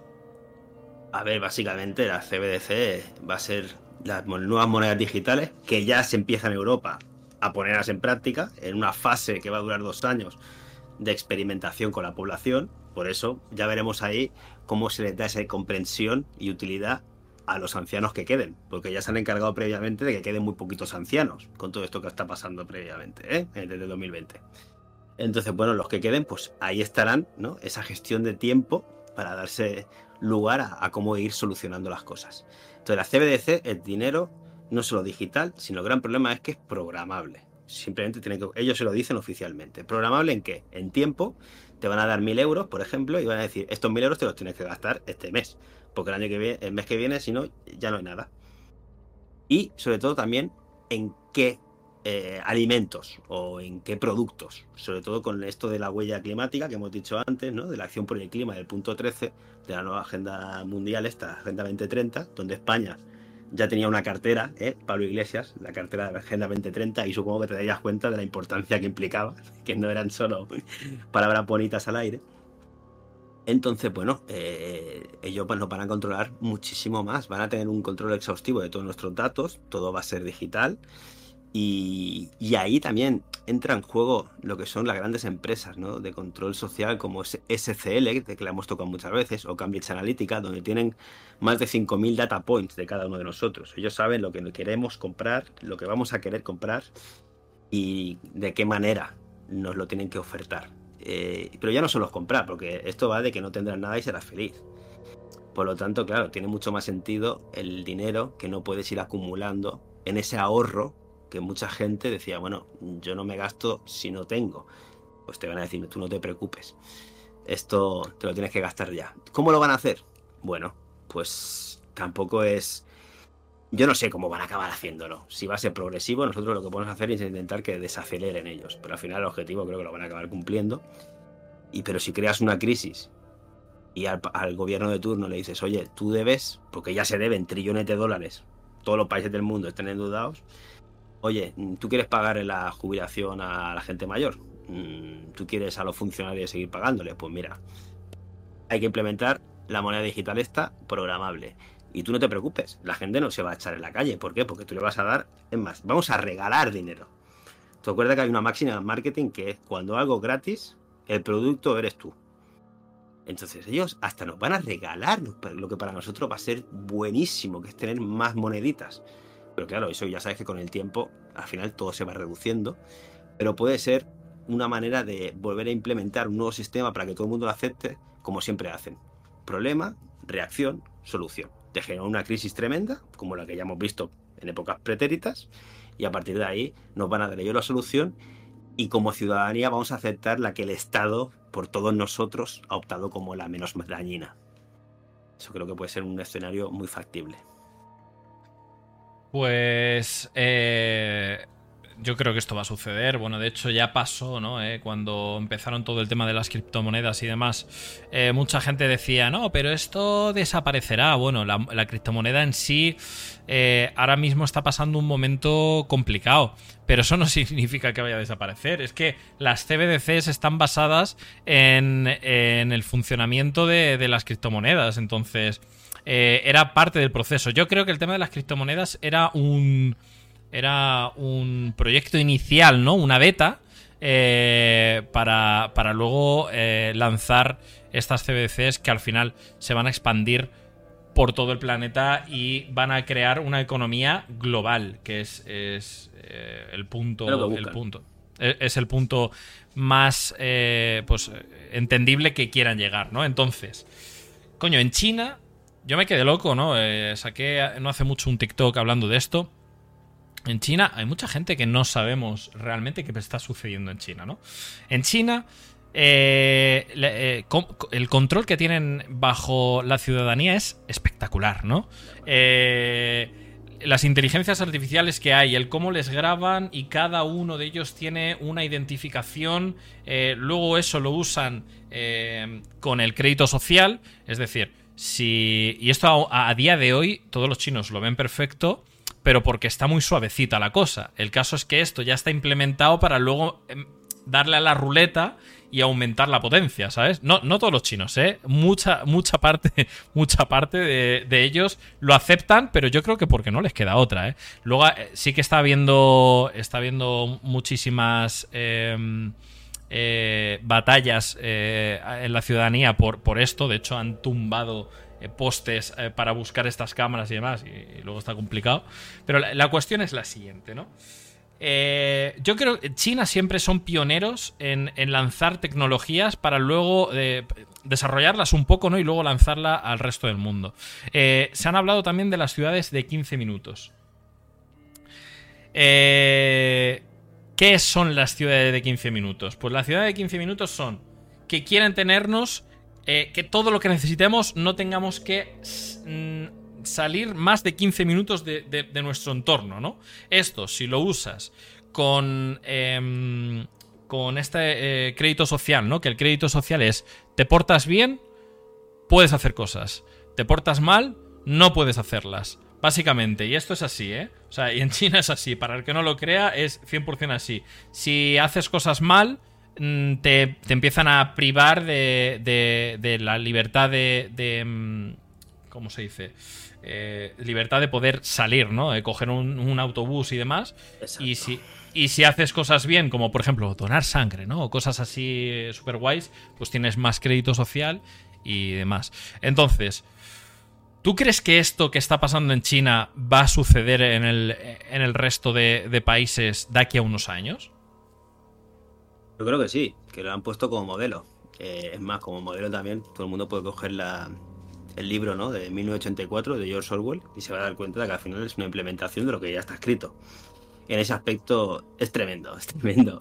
Lo que están llegando a conseguir ya a día de hoy, ¿no? Con ese crédito social del que hablas, es un control de la población absoluta, donde el que se mueve de la línea está marcado, no puede coger el transporte público, eh, puede ser sancionado en cualquier momento. Tú si posteas o escribes ¿no? en las redes sociales eh, cualquier cosa contra el gobierno, bueno, oye, se te va a ver disminuida tu capacidad económica y pero ya no solo económica, como tú bien indicabas, también hasta de poderte mover, ¿no? Por ciertos lugares, porque yo he visto pantallas de disidentes que tienen ahí en el tren, eh, todo el mundo busca esos documentales. Por suerte, hace 5 o 10 años todavía llegaban aquí, porque ya llevan mucho tiempo implementándose en China. Entonces, al menos ha quedado información, porque antes nos escandalizaba, o al menos todavía se permitía el escándalo ¿no? sobre ciertas cosas que estaban ocurriendo en otros países acá en España. Ahora ya probablemente esos documentales no los vuelvan a repostear.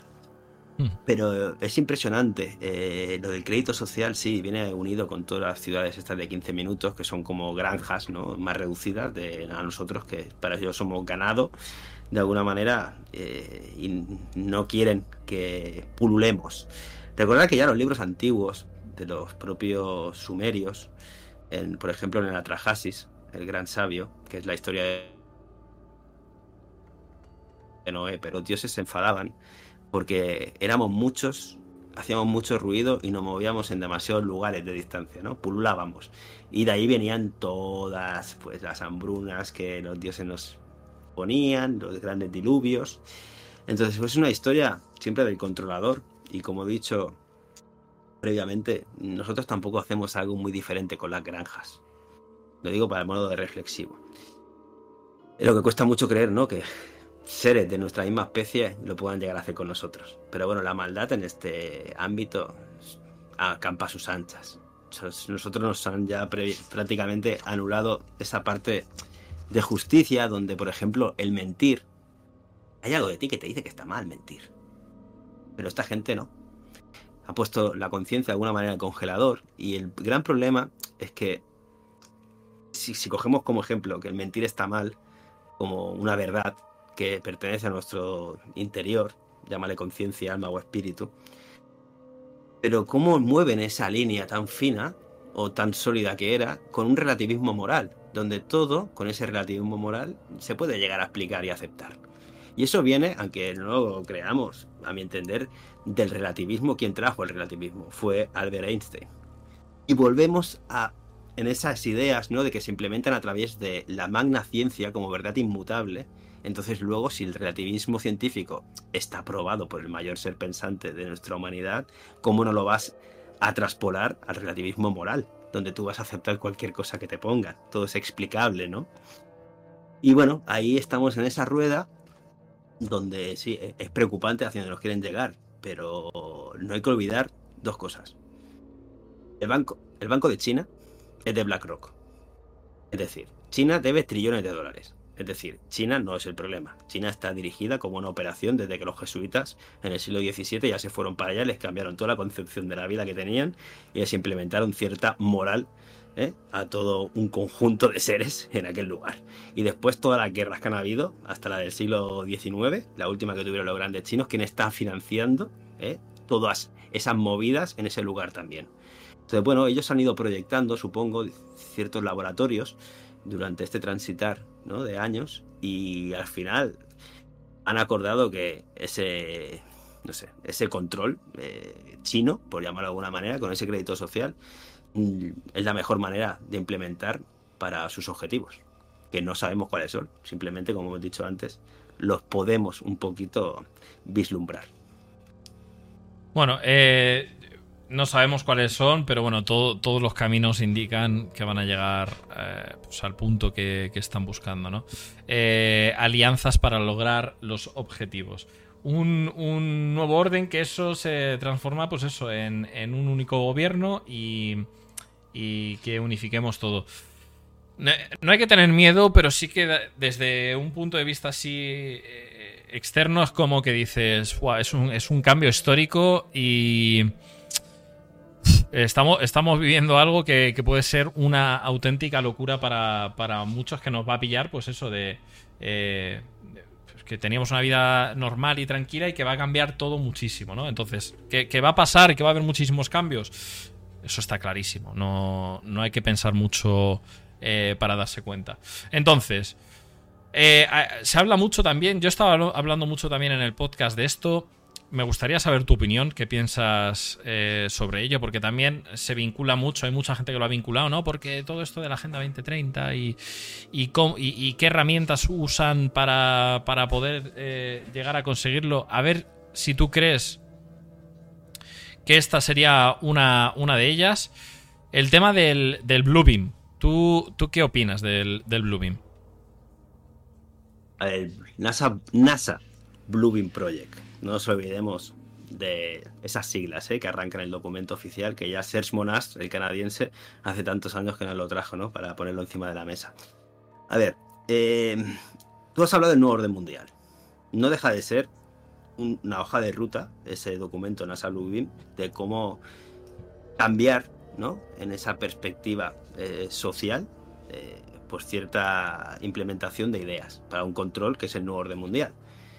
Del nuevo orden mundial hemos escuchado hablar desde hace ya al menos 30 y 40 años a presidentes de Estados Unidos, hasta en las Naciones Unidas, de que el nuevo orden mundial se va a implementar cuando nos veamos amenazados toda la humanidad por seres distintos a nosotros.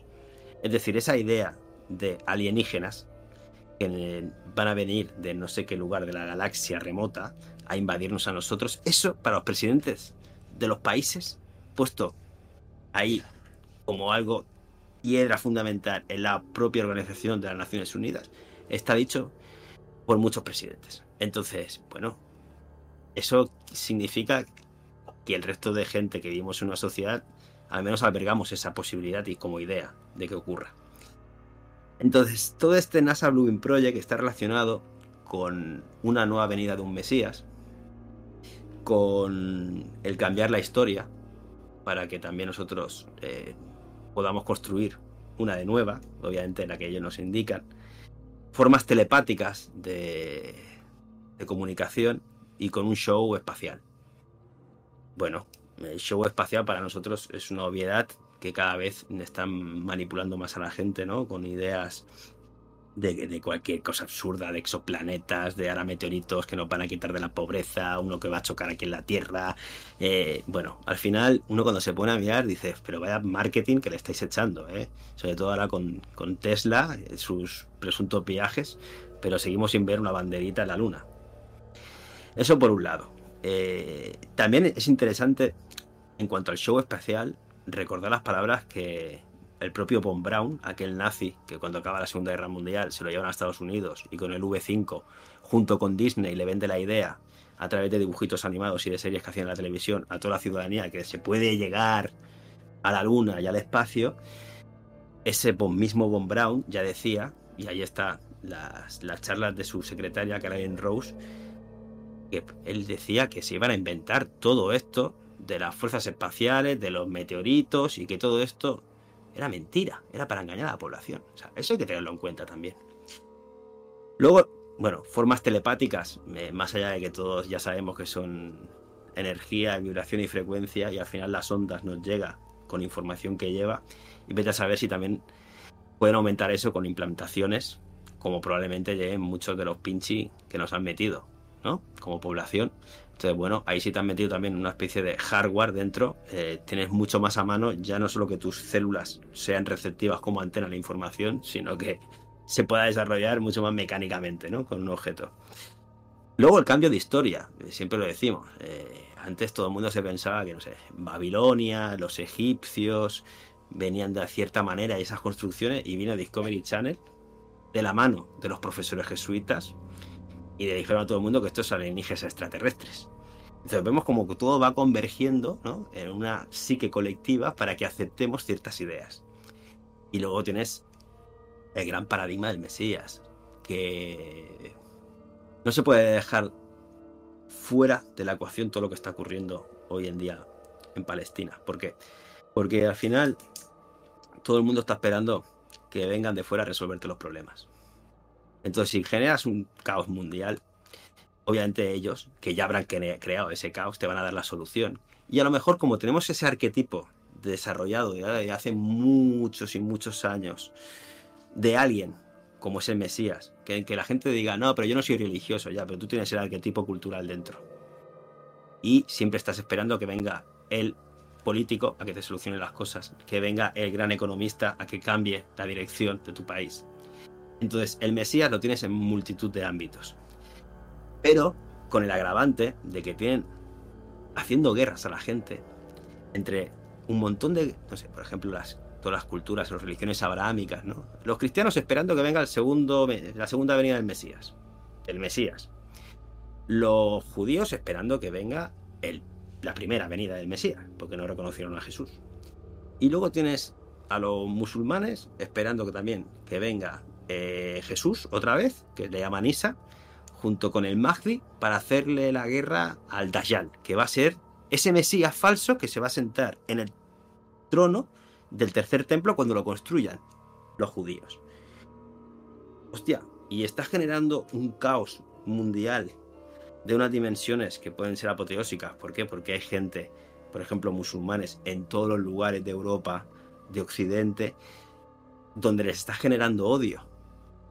Y justamente tú tienes como proyecto de, un, de otro proyecto sionista que ni los propios judíos ortodoxos pueden entender cómo creaste un país, porque según tus escrituras, ese país de Israel lo vas a crear cuando venga tu Mesías, que no reconociste, y se, y se cree el tercer templo entonces. Entonces sí que tendrás tu tierra prometida como Estado, si quieres. Entonces estás montando un ciposte donde tiene que ir abajo la mezquita de Al-Aqsa y la gran cúpula que hay en la explanada de la mezquita para tú construir allí el tercer templo. Y ahora tienes carta blanca para decir, esta gente son malísimos y yo voy no solo a invadir lo que siempre he querido, el ejército Israel, sino que encima voy con mi carta blanca, porque encima me han atacado, de quitarte esas estructuras que son muy simbólicas para todo un pueblo, como son la, mezquita de Araxa, porque yo ya tengo mi proyecto de que ahí va a ir el tercer templo y necesito una excusa para hacerlo. Y ahí se va a dar, a mi entender, esa gran operación psicológica del Mesías, donde todo para entender de todo lo que quieran entender, porque está profetizado en sus escrituras, y se puede dar una gran, bueno, no sé, una gran batalla, te diría, donde ahí sí que realmente pueden empezar a implementar tanto el cambio económico, el cambio cultural y toda la nueva patraña que nos quieran implementar. O sea que estaríamos diciendo que, por un lado, mm, no es como cree mucha gente de que... Eh, yo creo que también ha avanzado un poco esta, eh, eh, este proyecto, ¿no? Porque yo creo que antiguamente se creía que, iba a presenciar, ¿no? Dios en los cielos, aunque dicen otros dicen que sí, que eso va, que eso va a ocurrir con un espectáculo holográfico en el cielo y demás. Pero yo creo que es más, ya está sucediendo de algún modo, pero de una manera un poquito más em, disimulada, por así decirlo, más... Mm, no sé, más... con todas las películas por ejemplo, y todas las series, que vemos que el marketing cada vez es brutal y hay más películas de vamos a Marte, vamos a la Luna, vamos a no sé dónde, viajes mm. interestelares.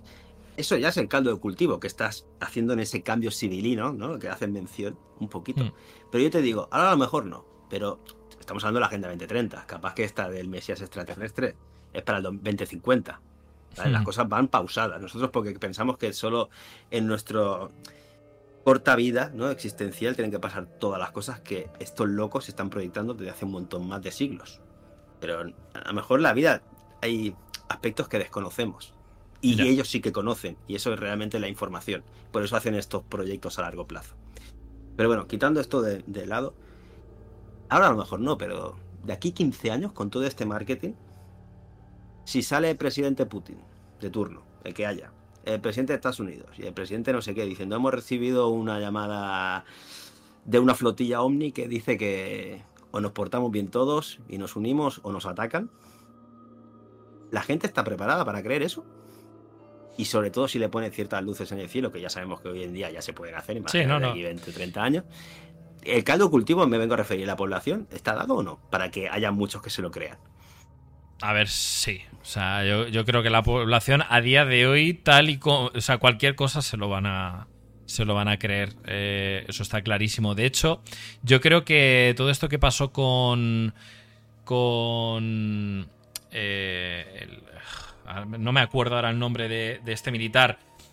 Que, pasó en Estados Unidos, ¿no? En el Congreso, que, que ya, ya anticiparon, ¿no? Que había todos estos casos eh, conocidos entre la, entre la milicia. Luego también el, caso este en México. Yo creo un poquito que ya la van, ya la van metiendo.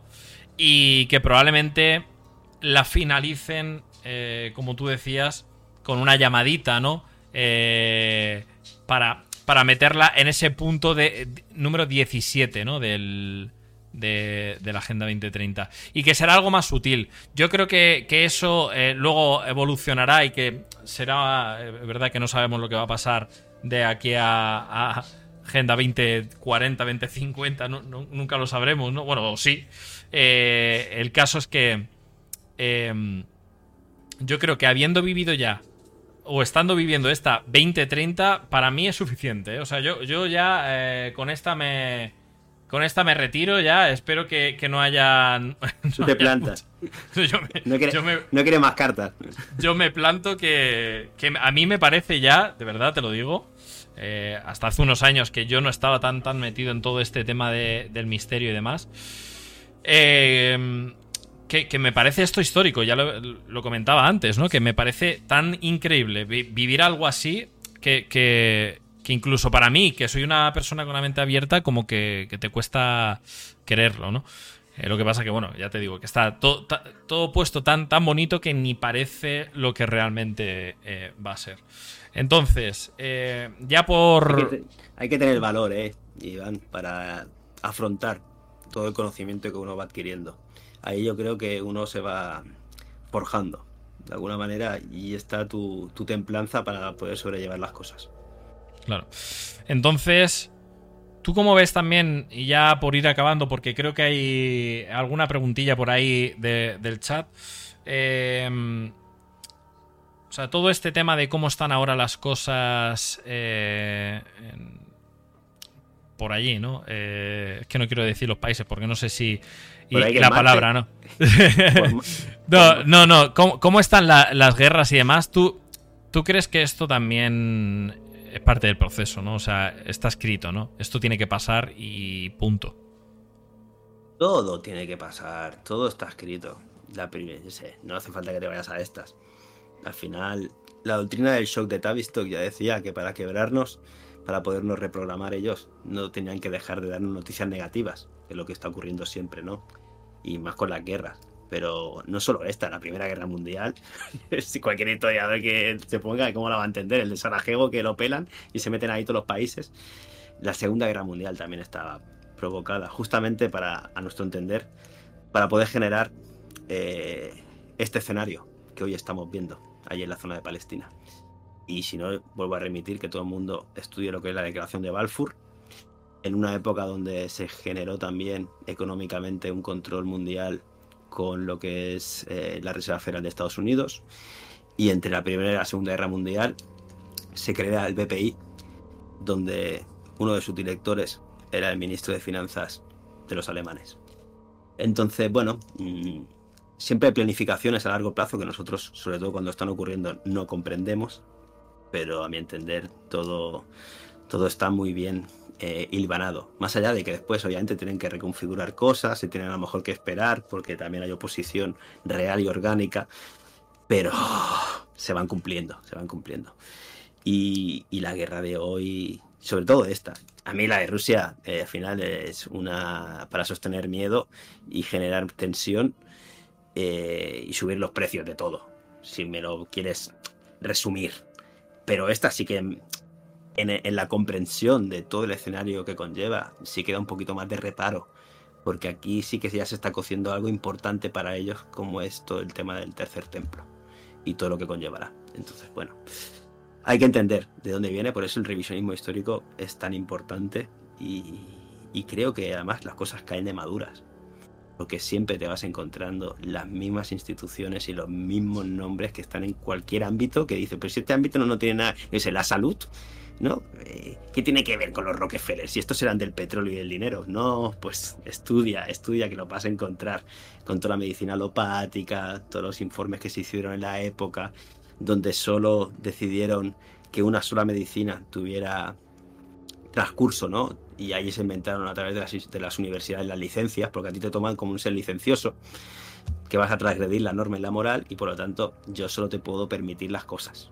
Y de ahí viene toda la estructura mental religiosa en las cuales está fundamentado este control que hoy vivimos. Pues bueno, em, yo creo que hemos tocado bastantes, eh, bastantes temas que a mucha gente, yo lo que quiero decir desde aquí, ¿eh? Y, creo que tú, Jordi, piensas lo mismo. De hecho, ya lo has eh, comentado a lo largo del podcast. Suena, suena como, como complicado, ¿no? De, de, pasar por aquí por la garganta, pero tampoco hay que tener miedo. Es decir, nosotros somos lo suficientemente inteligentes eh, para cómo saber, por lo menos a nivel individual, ¿no? A nivel familiar o nosotros mismos, cómo gestionar un poco todo esto de cara, de cara al futuro. Eh, solo hay que coger un poco eso, eh, hablando ya, finalizando con el tema de la Agenda 2030, repasar un poco todos los puntos, ver más o menos por dónde va a ir cada cosa y cómo te puedes aplicar tú algún cambio a nivel personal eh, para que no te afecte de manera directa, pero sin llegar a, ese miedo, porque al final no va a cambiar nada que, ninguno de nosotros tengamos miedo y, lo único que va a hacer es empeorarlo. Entonces, eh, creo que lo mejor, uno, uno, de los puntos ya para eh, llegar a la moraleja del día de hoy es tomarse todo esto como, información eh, y saber un poquito gestionarla de cara, de cara a futuro. Pero no, no, que no te afecte a nivel eh, anímico porque... No, justamente por eso cada uno se también se tiene que dar sus pausas. Porque ya hemos dicho antes, no es fácil atravesar todos estos argumentos de que te vas dando cuenta. Pero bueno, dices que es complicado y se atraganta. Mm, lo hemos dicho antes, si todos los países del mundo están endeudados que deben trillones de dólares, ¿a quién le deben el dinero si no son países? Entonces hay corporaciones que tienen muchísimo más control supranacional que todo el resto. Es más, los tienen a todos esclavizados. Bueno, a partir de ahí creo que es algo lógico, de sentido común, que deberías de reflexionar y tirar un poquito del hilo. Y como tú bien dices, el miedo hay que dejarlo de lado, hay que atravesarlo. Sé que muchas veces es complicado, pero en ese conocernos a nosotros mismos, ¿no? Como decía el oráculo de Delfos, Omen Echete Ipsum, eh, ahí vas encontrando comprensión y entendimiento que te hacen liberarte de esa energía tan negativa que te bloquea, como es el miedo. Eso es. Pues nada, ya para estos últimos 10-15 minutos me gustaría preguntarte tu punto de vista para esto, porque yo que creo que también es una de las herramientas y que esto lleva muchísimo tiempo, yo creo, porque es imposible que haya avanzado tanto en tan poco tiempo, y es el tema de la inteligencia artificial. Eh, eh, ¿tú, cómo lo ves esto, Jordi, de la inteligencia artificial? ¿Cómo crees que va, que, va a acabar todo esto? ¿Por dónde va a tirar, no? Bueno, no sé si yo le llamaría inteligencia a algo que es programado. Y a partir de ahí, obviamente que puede hacer cosas, pero no sé si llega al gozo, al disfrute, a eso que es propiamente humano o animal, si quieres, que la máquina discrepo que pueda llegar a sentir. La puedes programar para cuando le llegue una palabra sonría, pero no sé si puede sentirlo. Es más, considero que es toda una chamullada, ¿no? En, ese, en esa herida que nos quieren volver a meter en, en, nuestra psique, de decir que, bueno, no somos otra cosa que cualquier objeto, y más si nos fusionamos con ese transhumanismo al cual Klaus Schwab y sus secuaces pues hacen gala, ¿no? Con todo lo que conlleva. Entonces no sé por dónde viene exactamente, si me lo puedes repetir la pregunta, pero... Sí, no, que tú, como, tú como crees... Son datos. Porque hay... o sea, vamos a ver. Por un lado están, bueno, sí, dentro de la rama transhumanismo, ¿no? O, dentro de la rama eh, conflictos bélicos, por así decirlo. ¿Tú crees que de algún modo eh, las inteligencias artificiales van a avanzar hasta el punto eh, que puedan llegar a controlar o que por lo menos ellos digan vamos a pasarle el marrón a esto. Eh, pero ¿crees que va a llegar hasta la evolución tal de que puedan tener una inteligencia real y que puedan hacer cosas em, eh, en contra de, la humanidad o, no lo crees? A ver, yo no creo que estas entidades y corporaciones que nos tienen a todos subyugados y están desarrollando la inteligencia artificial, no creo que en la programación que le van a hacer permitan esa idea que nos han metido nuevamente a través del marketing y las preguntas de que la inteligencia artificial se hace más inteligente que los humanos y realmente mueve todos los ordenadores, nos cierra las casas y hasta puede tirar una bomba atómica y destrozarnos, porque quiere sobrevivir ella por encima de la humanidad. Bueno, yo creo que eso es un chamullo mental donde lo único que se busca realmente no solo generarte ese posible miedo si quieres, sino que lo que pretenden con todo este entramado de datos es tenerlos a todos mucho más controladitos. Y bueno, capaz que sí que en esa disfunción de los humanos eh, pretenden de alguna manera implementar los chips, que nosotros tengamos capacidades que de otra manera no podemos tener, ¿no? En cuanto a biotécnica. Pero eso creo que no te va a cambiar lo que es la vida esencialmente dentro de ti, donde está brotando incesantemente en cada célula de tu cuerpo, aunque entiendas que la célula no es la mínima unidad de vida tal y como nos lo han contado. Hay otras cosas que se están dando en cada instante Y eso, los datos y la inteligencia artificial no va a poderlo suplir nunca. Pero obviamente que en su objetivo, para nosotros como colectivo, pues nos tienen que hacer sentir más insignificantes y sobre todo tener muchos más datos. Y ni te digo con todo esto de meternos robotitos, nanorobots dentro, nanotecnología, imagínate, controlarán tu pensamiento, controlarán tus sentimientos. Eso sí que lo pueden llegar a hacer. Igual que con el marketing, tú compras Coca-Cola si quieres. O si quieren ellos, mejor dicho. Y si no es ese producto, va a ser otro.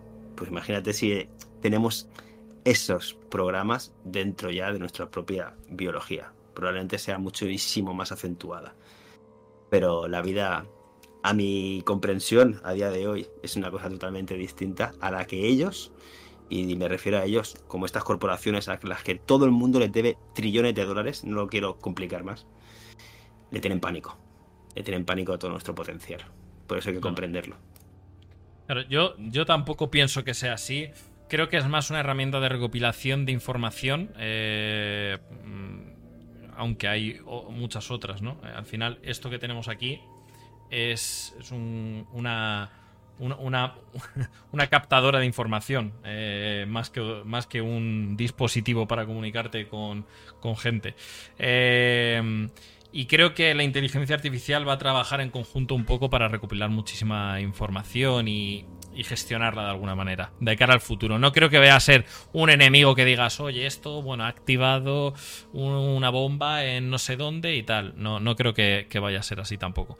Eh, pero creo que es un avance tecnológico bastante, bastante gordo que han, han decidido soltar ahora y que algún, alguna finalidad eh, importante vaya a tener segurísimamente. Entonces, eh, ya por ir acabando... Sí, dime, dime. un matiz simplemente. Tú sabes que al final las, a las nuevas generaciones son las que se les va a, plantear ¿no? los desarrollos de ese futuro que quieren implementar. Entonces, la gente joven ya está tecnologizada y que está aceptando estas, estos cambios de vida. Entonces, nosotros, a nosotros todavía nos choca, pero esta gente cuando crezca, y me refiero de 15 años para abajo o de 25 para abajo, de aquí 10, 15 años, estarán preparadísimos para aceptar, es más, lo van a demandar que todas estas cosas se implementen en la vida cotidiana. Entonces nosotros nos van a ver también como nosotros veíamos probablemente a nuestros padres o nuestros abuelos cuando nos decían ciertas cosas más humanas. Estaban nada, pasados de moda. El camino ellos lo tienen muy bien trazado y si no, tiempo al tiempo. Sí, sí, yo de hecho eh, cuando veo alguna película así infantil, ¿no? Que para mis hijos y demás, me quedo impresionado de qué manera los van los van guiando para, este mundo futurístico, ¿no? Y, de tecnologías, eh, el tema robots, eh, el tema inteligencia artificial, todas estas cosas están súper implementadas desde que son súper pequeños y creo que en las generaciones nuevas vienen ya programados para ello, ¿sabes? En, el, en 1966 crearon el Instituto Carnegie, que la gente busque quién era Carnegie, el barrio Sésamo. Con eso nos programaron a nosotros. Con el cerca y lejos. Y eso es para ralentizar nuestro aprendizaje, absolutamente. Para eso estaba investigado, estudiado y sacaron esa serie para todo el mundo. Que no es solo de España, ¿eh? El barrio Sésamo fue mundial. bueno, se van refinando, obviamente. Bueno, eh, no, no, se han refinado muchísimo. Desde Barrio Sésamo a lo que hay ahora, ojito, cuidado. Ojito, cuidado. Pues nada, no sé si tienes alguna pregunta por ahí, Mel, eh, que haya dicho la gente, o creo que tenías tú alguna, si quieres hacerlas el momento. Eh, sí, venga, vale, perfecto. Pues una pregunta para. Yo dos. Venga, perfecto. Pues dos preguntitas para ti, Jordi, ya con esto acabamos el día de hoy. Eh, a ver, la primera, si no he entendido mal, ellos pueden decidir quién vive y quién no de alguna forma. Entonces, ¿cómo toman la decisión de quién lo hace? ¿Seguirán algún patrón? ¿Es random? Eh, porque, por ejemplo, cuando tú vas enfermo al hospital, podrían dejarte ahí, decir que lo han intentado y ya. Bueno, no sé por dónde va la pregunta. Yo no he dicho quién decide si vives o no. al final lo decides tú Tú decides si te pones cierto producto dentro de tu cuerpo o no. Y tú decides, no sé, cuando te ocurre algo, eh, tú puedes consultar, pero al final dejar y decir, no, yo no soy paciente, yo actúo como yo considero, ¿no? En base a la información. Entonces, mm, aquí estamos hablando de que los bancos, por ejemplo, cuando dejan dinero, saben que van a haber de 100 hipotecas, 30 eh, que no van a pagar. No les importa quiénes son en concreto. Ellos buscan números. Entonces, en esa decisión nosotros eh, tenemos esa libertad, creo yo, a través de informarte, de decidir si vas a estar en qué porcentaje.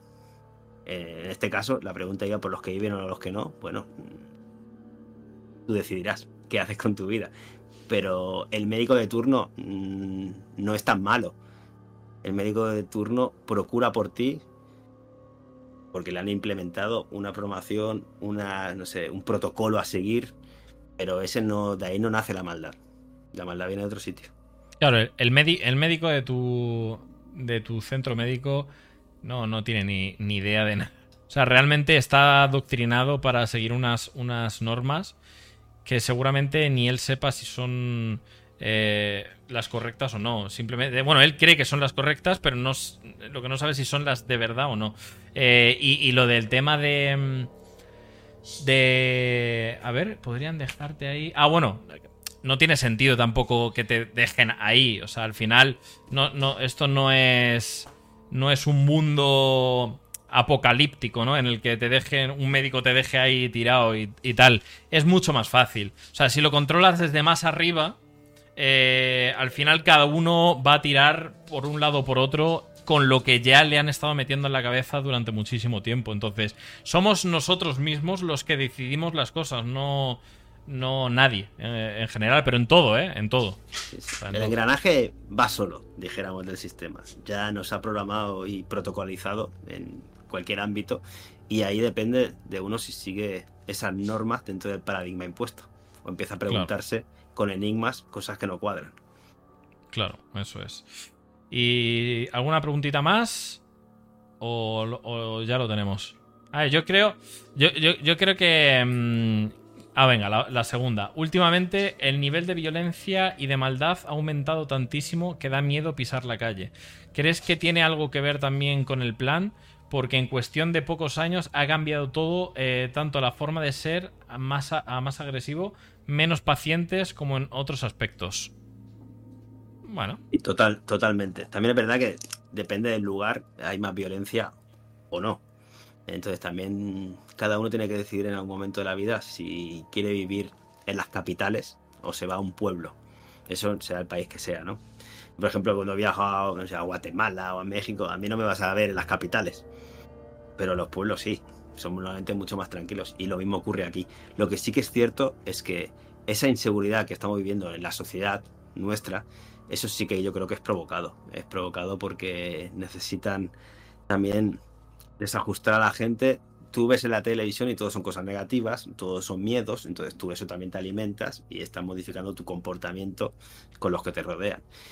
Y no sé, se habla del plan Kalergi, obviamente que viene gente buena y todo lo que tú quieras, pero también no se puede dejar ese tanto por ciento que al final estás creando un caldo de cultivo donde si hay pobreza y hay miseria y no hay trabajo y sobre todo genera violencia, pues se va a retroalimentar todo eso. Y si tienes unas leyes que no son justas y el que roba sale por la puerta de atrás, bueno, estás haciendo que el policía tampoco quiera hacer su trabajo porque sabe que el juez al final está atado porque aplica unas legislaciones que no son justas, pero lo va a dejar largar y al final todo es una cadena, todo es un engranaje que simplemente hay que abrir los ojos para darte cuenta que no tiene ningún sentido en el bien común que pretendemos tener como convivencia en un grupo comunitario.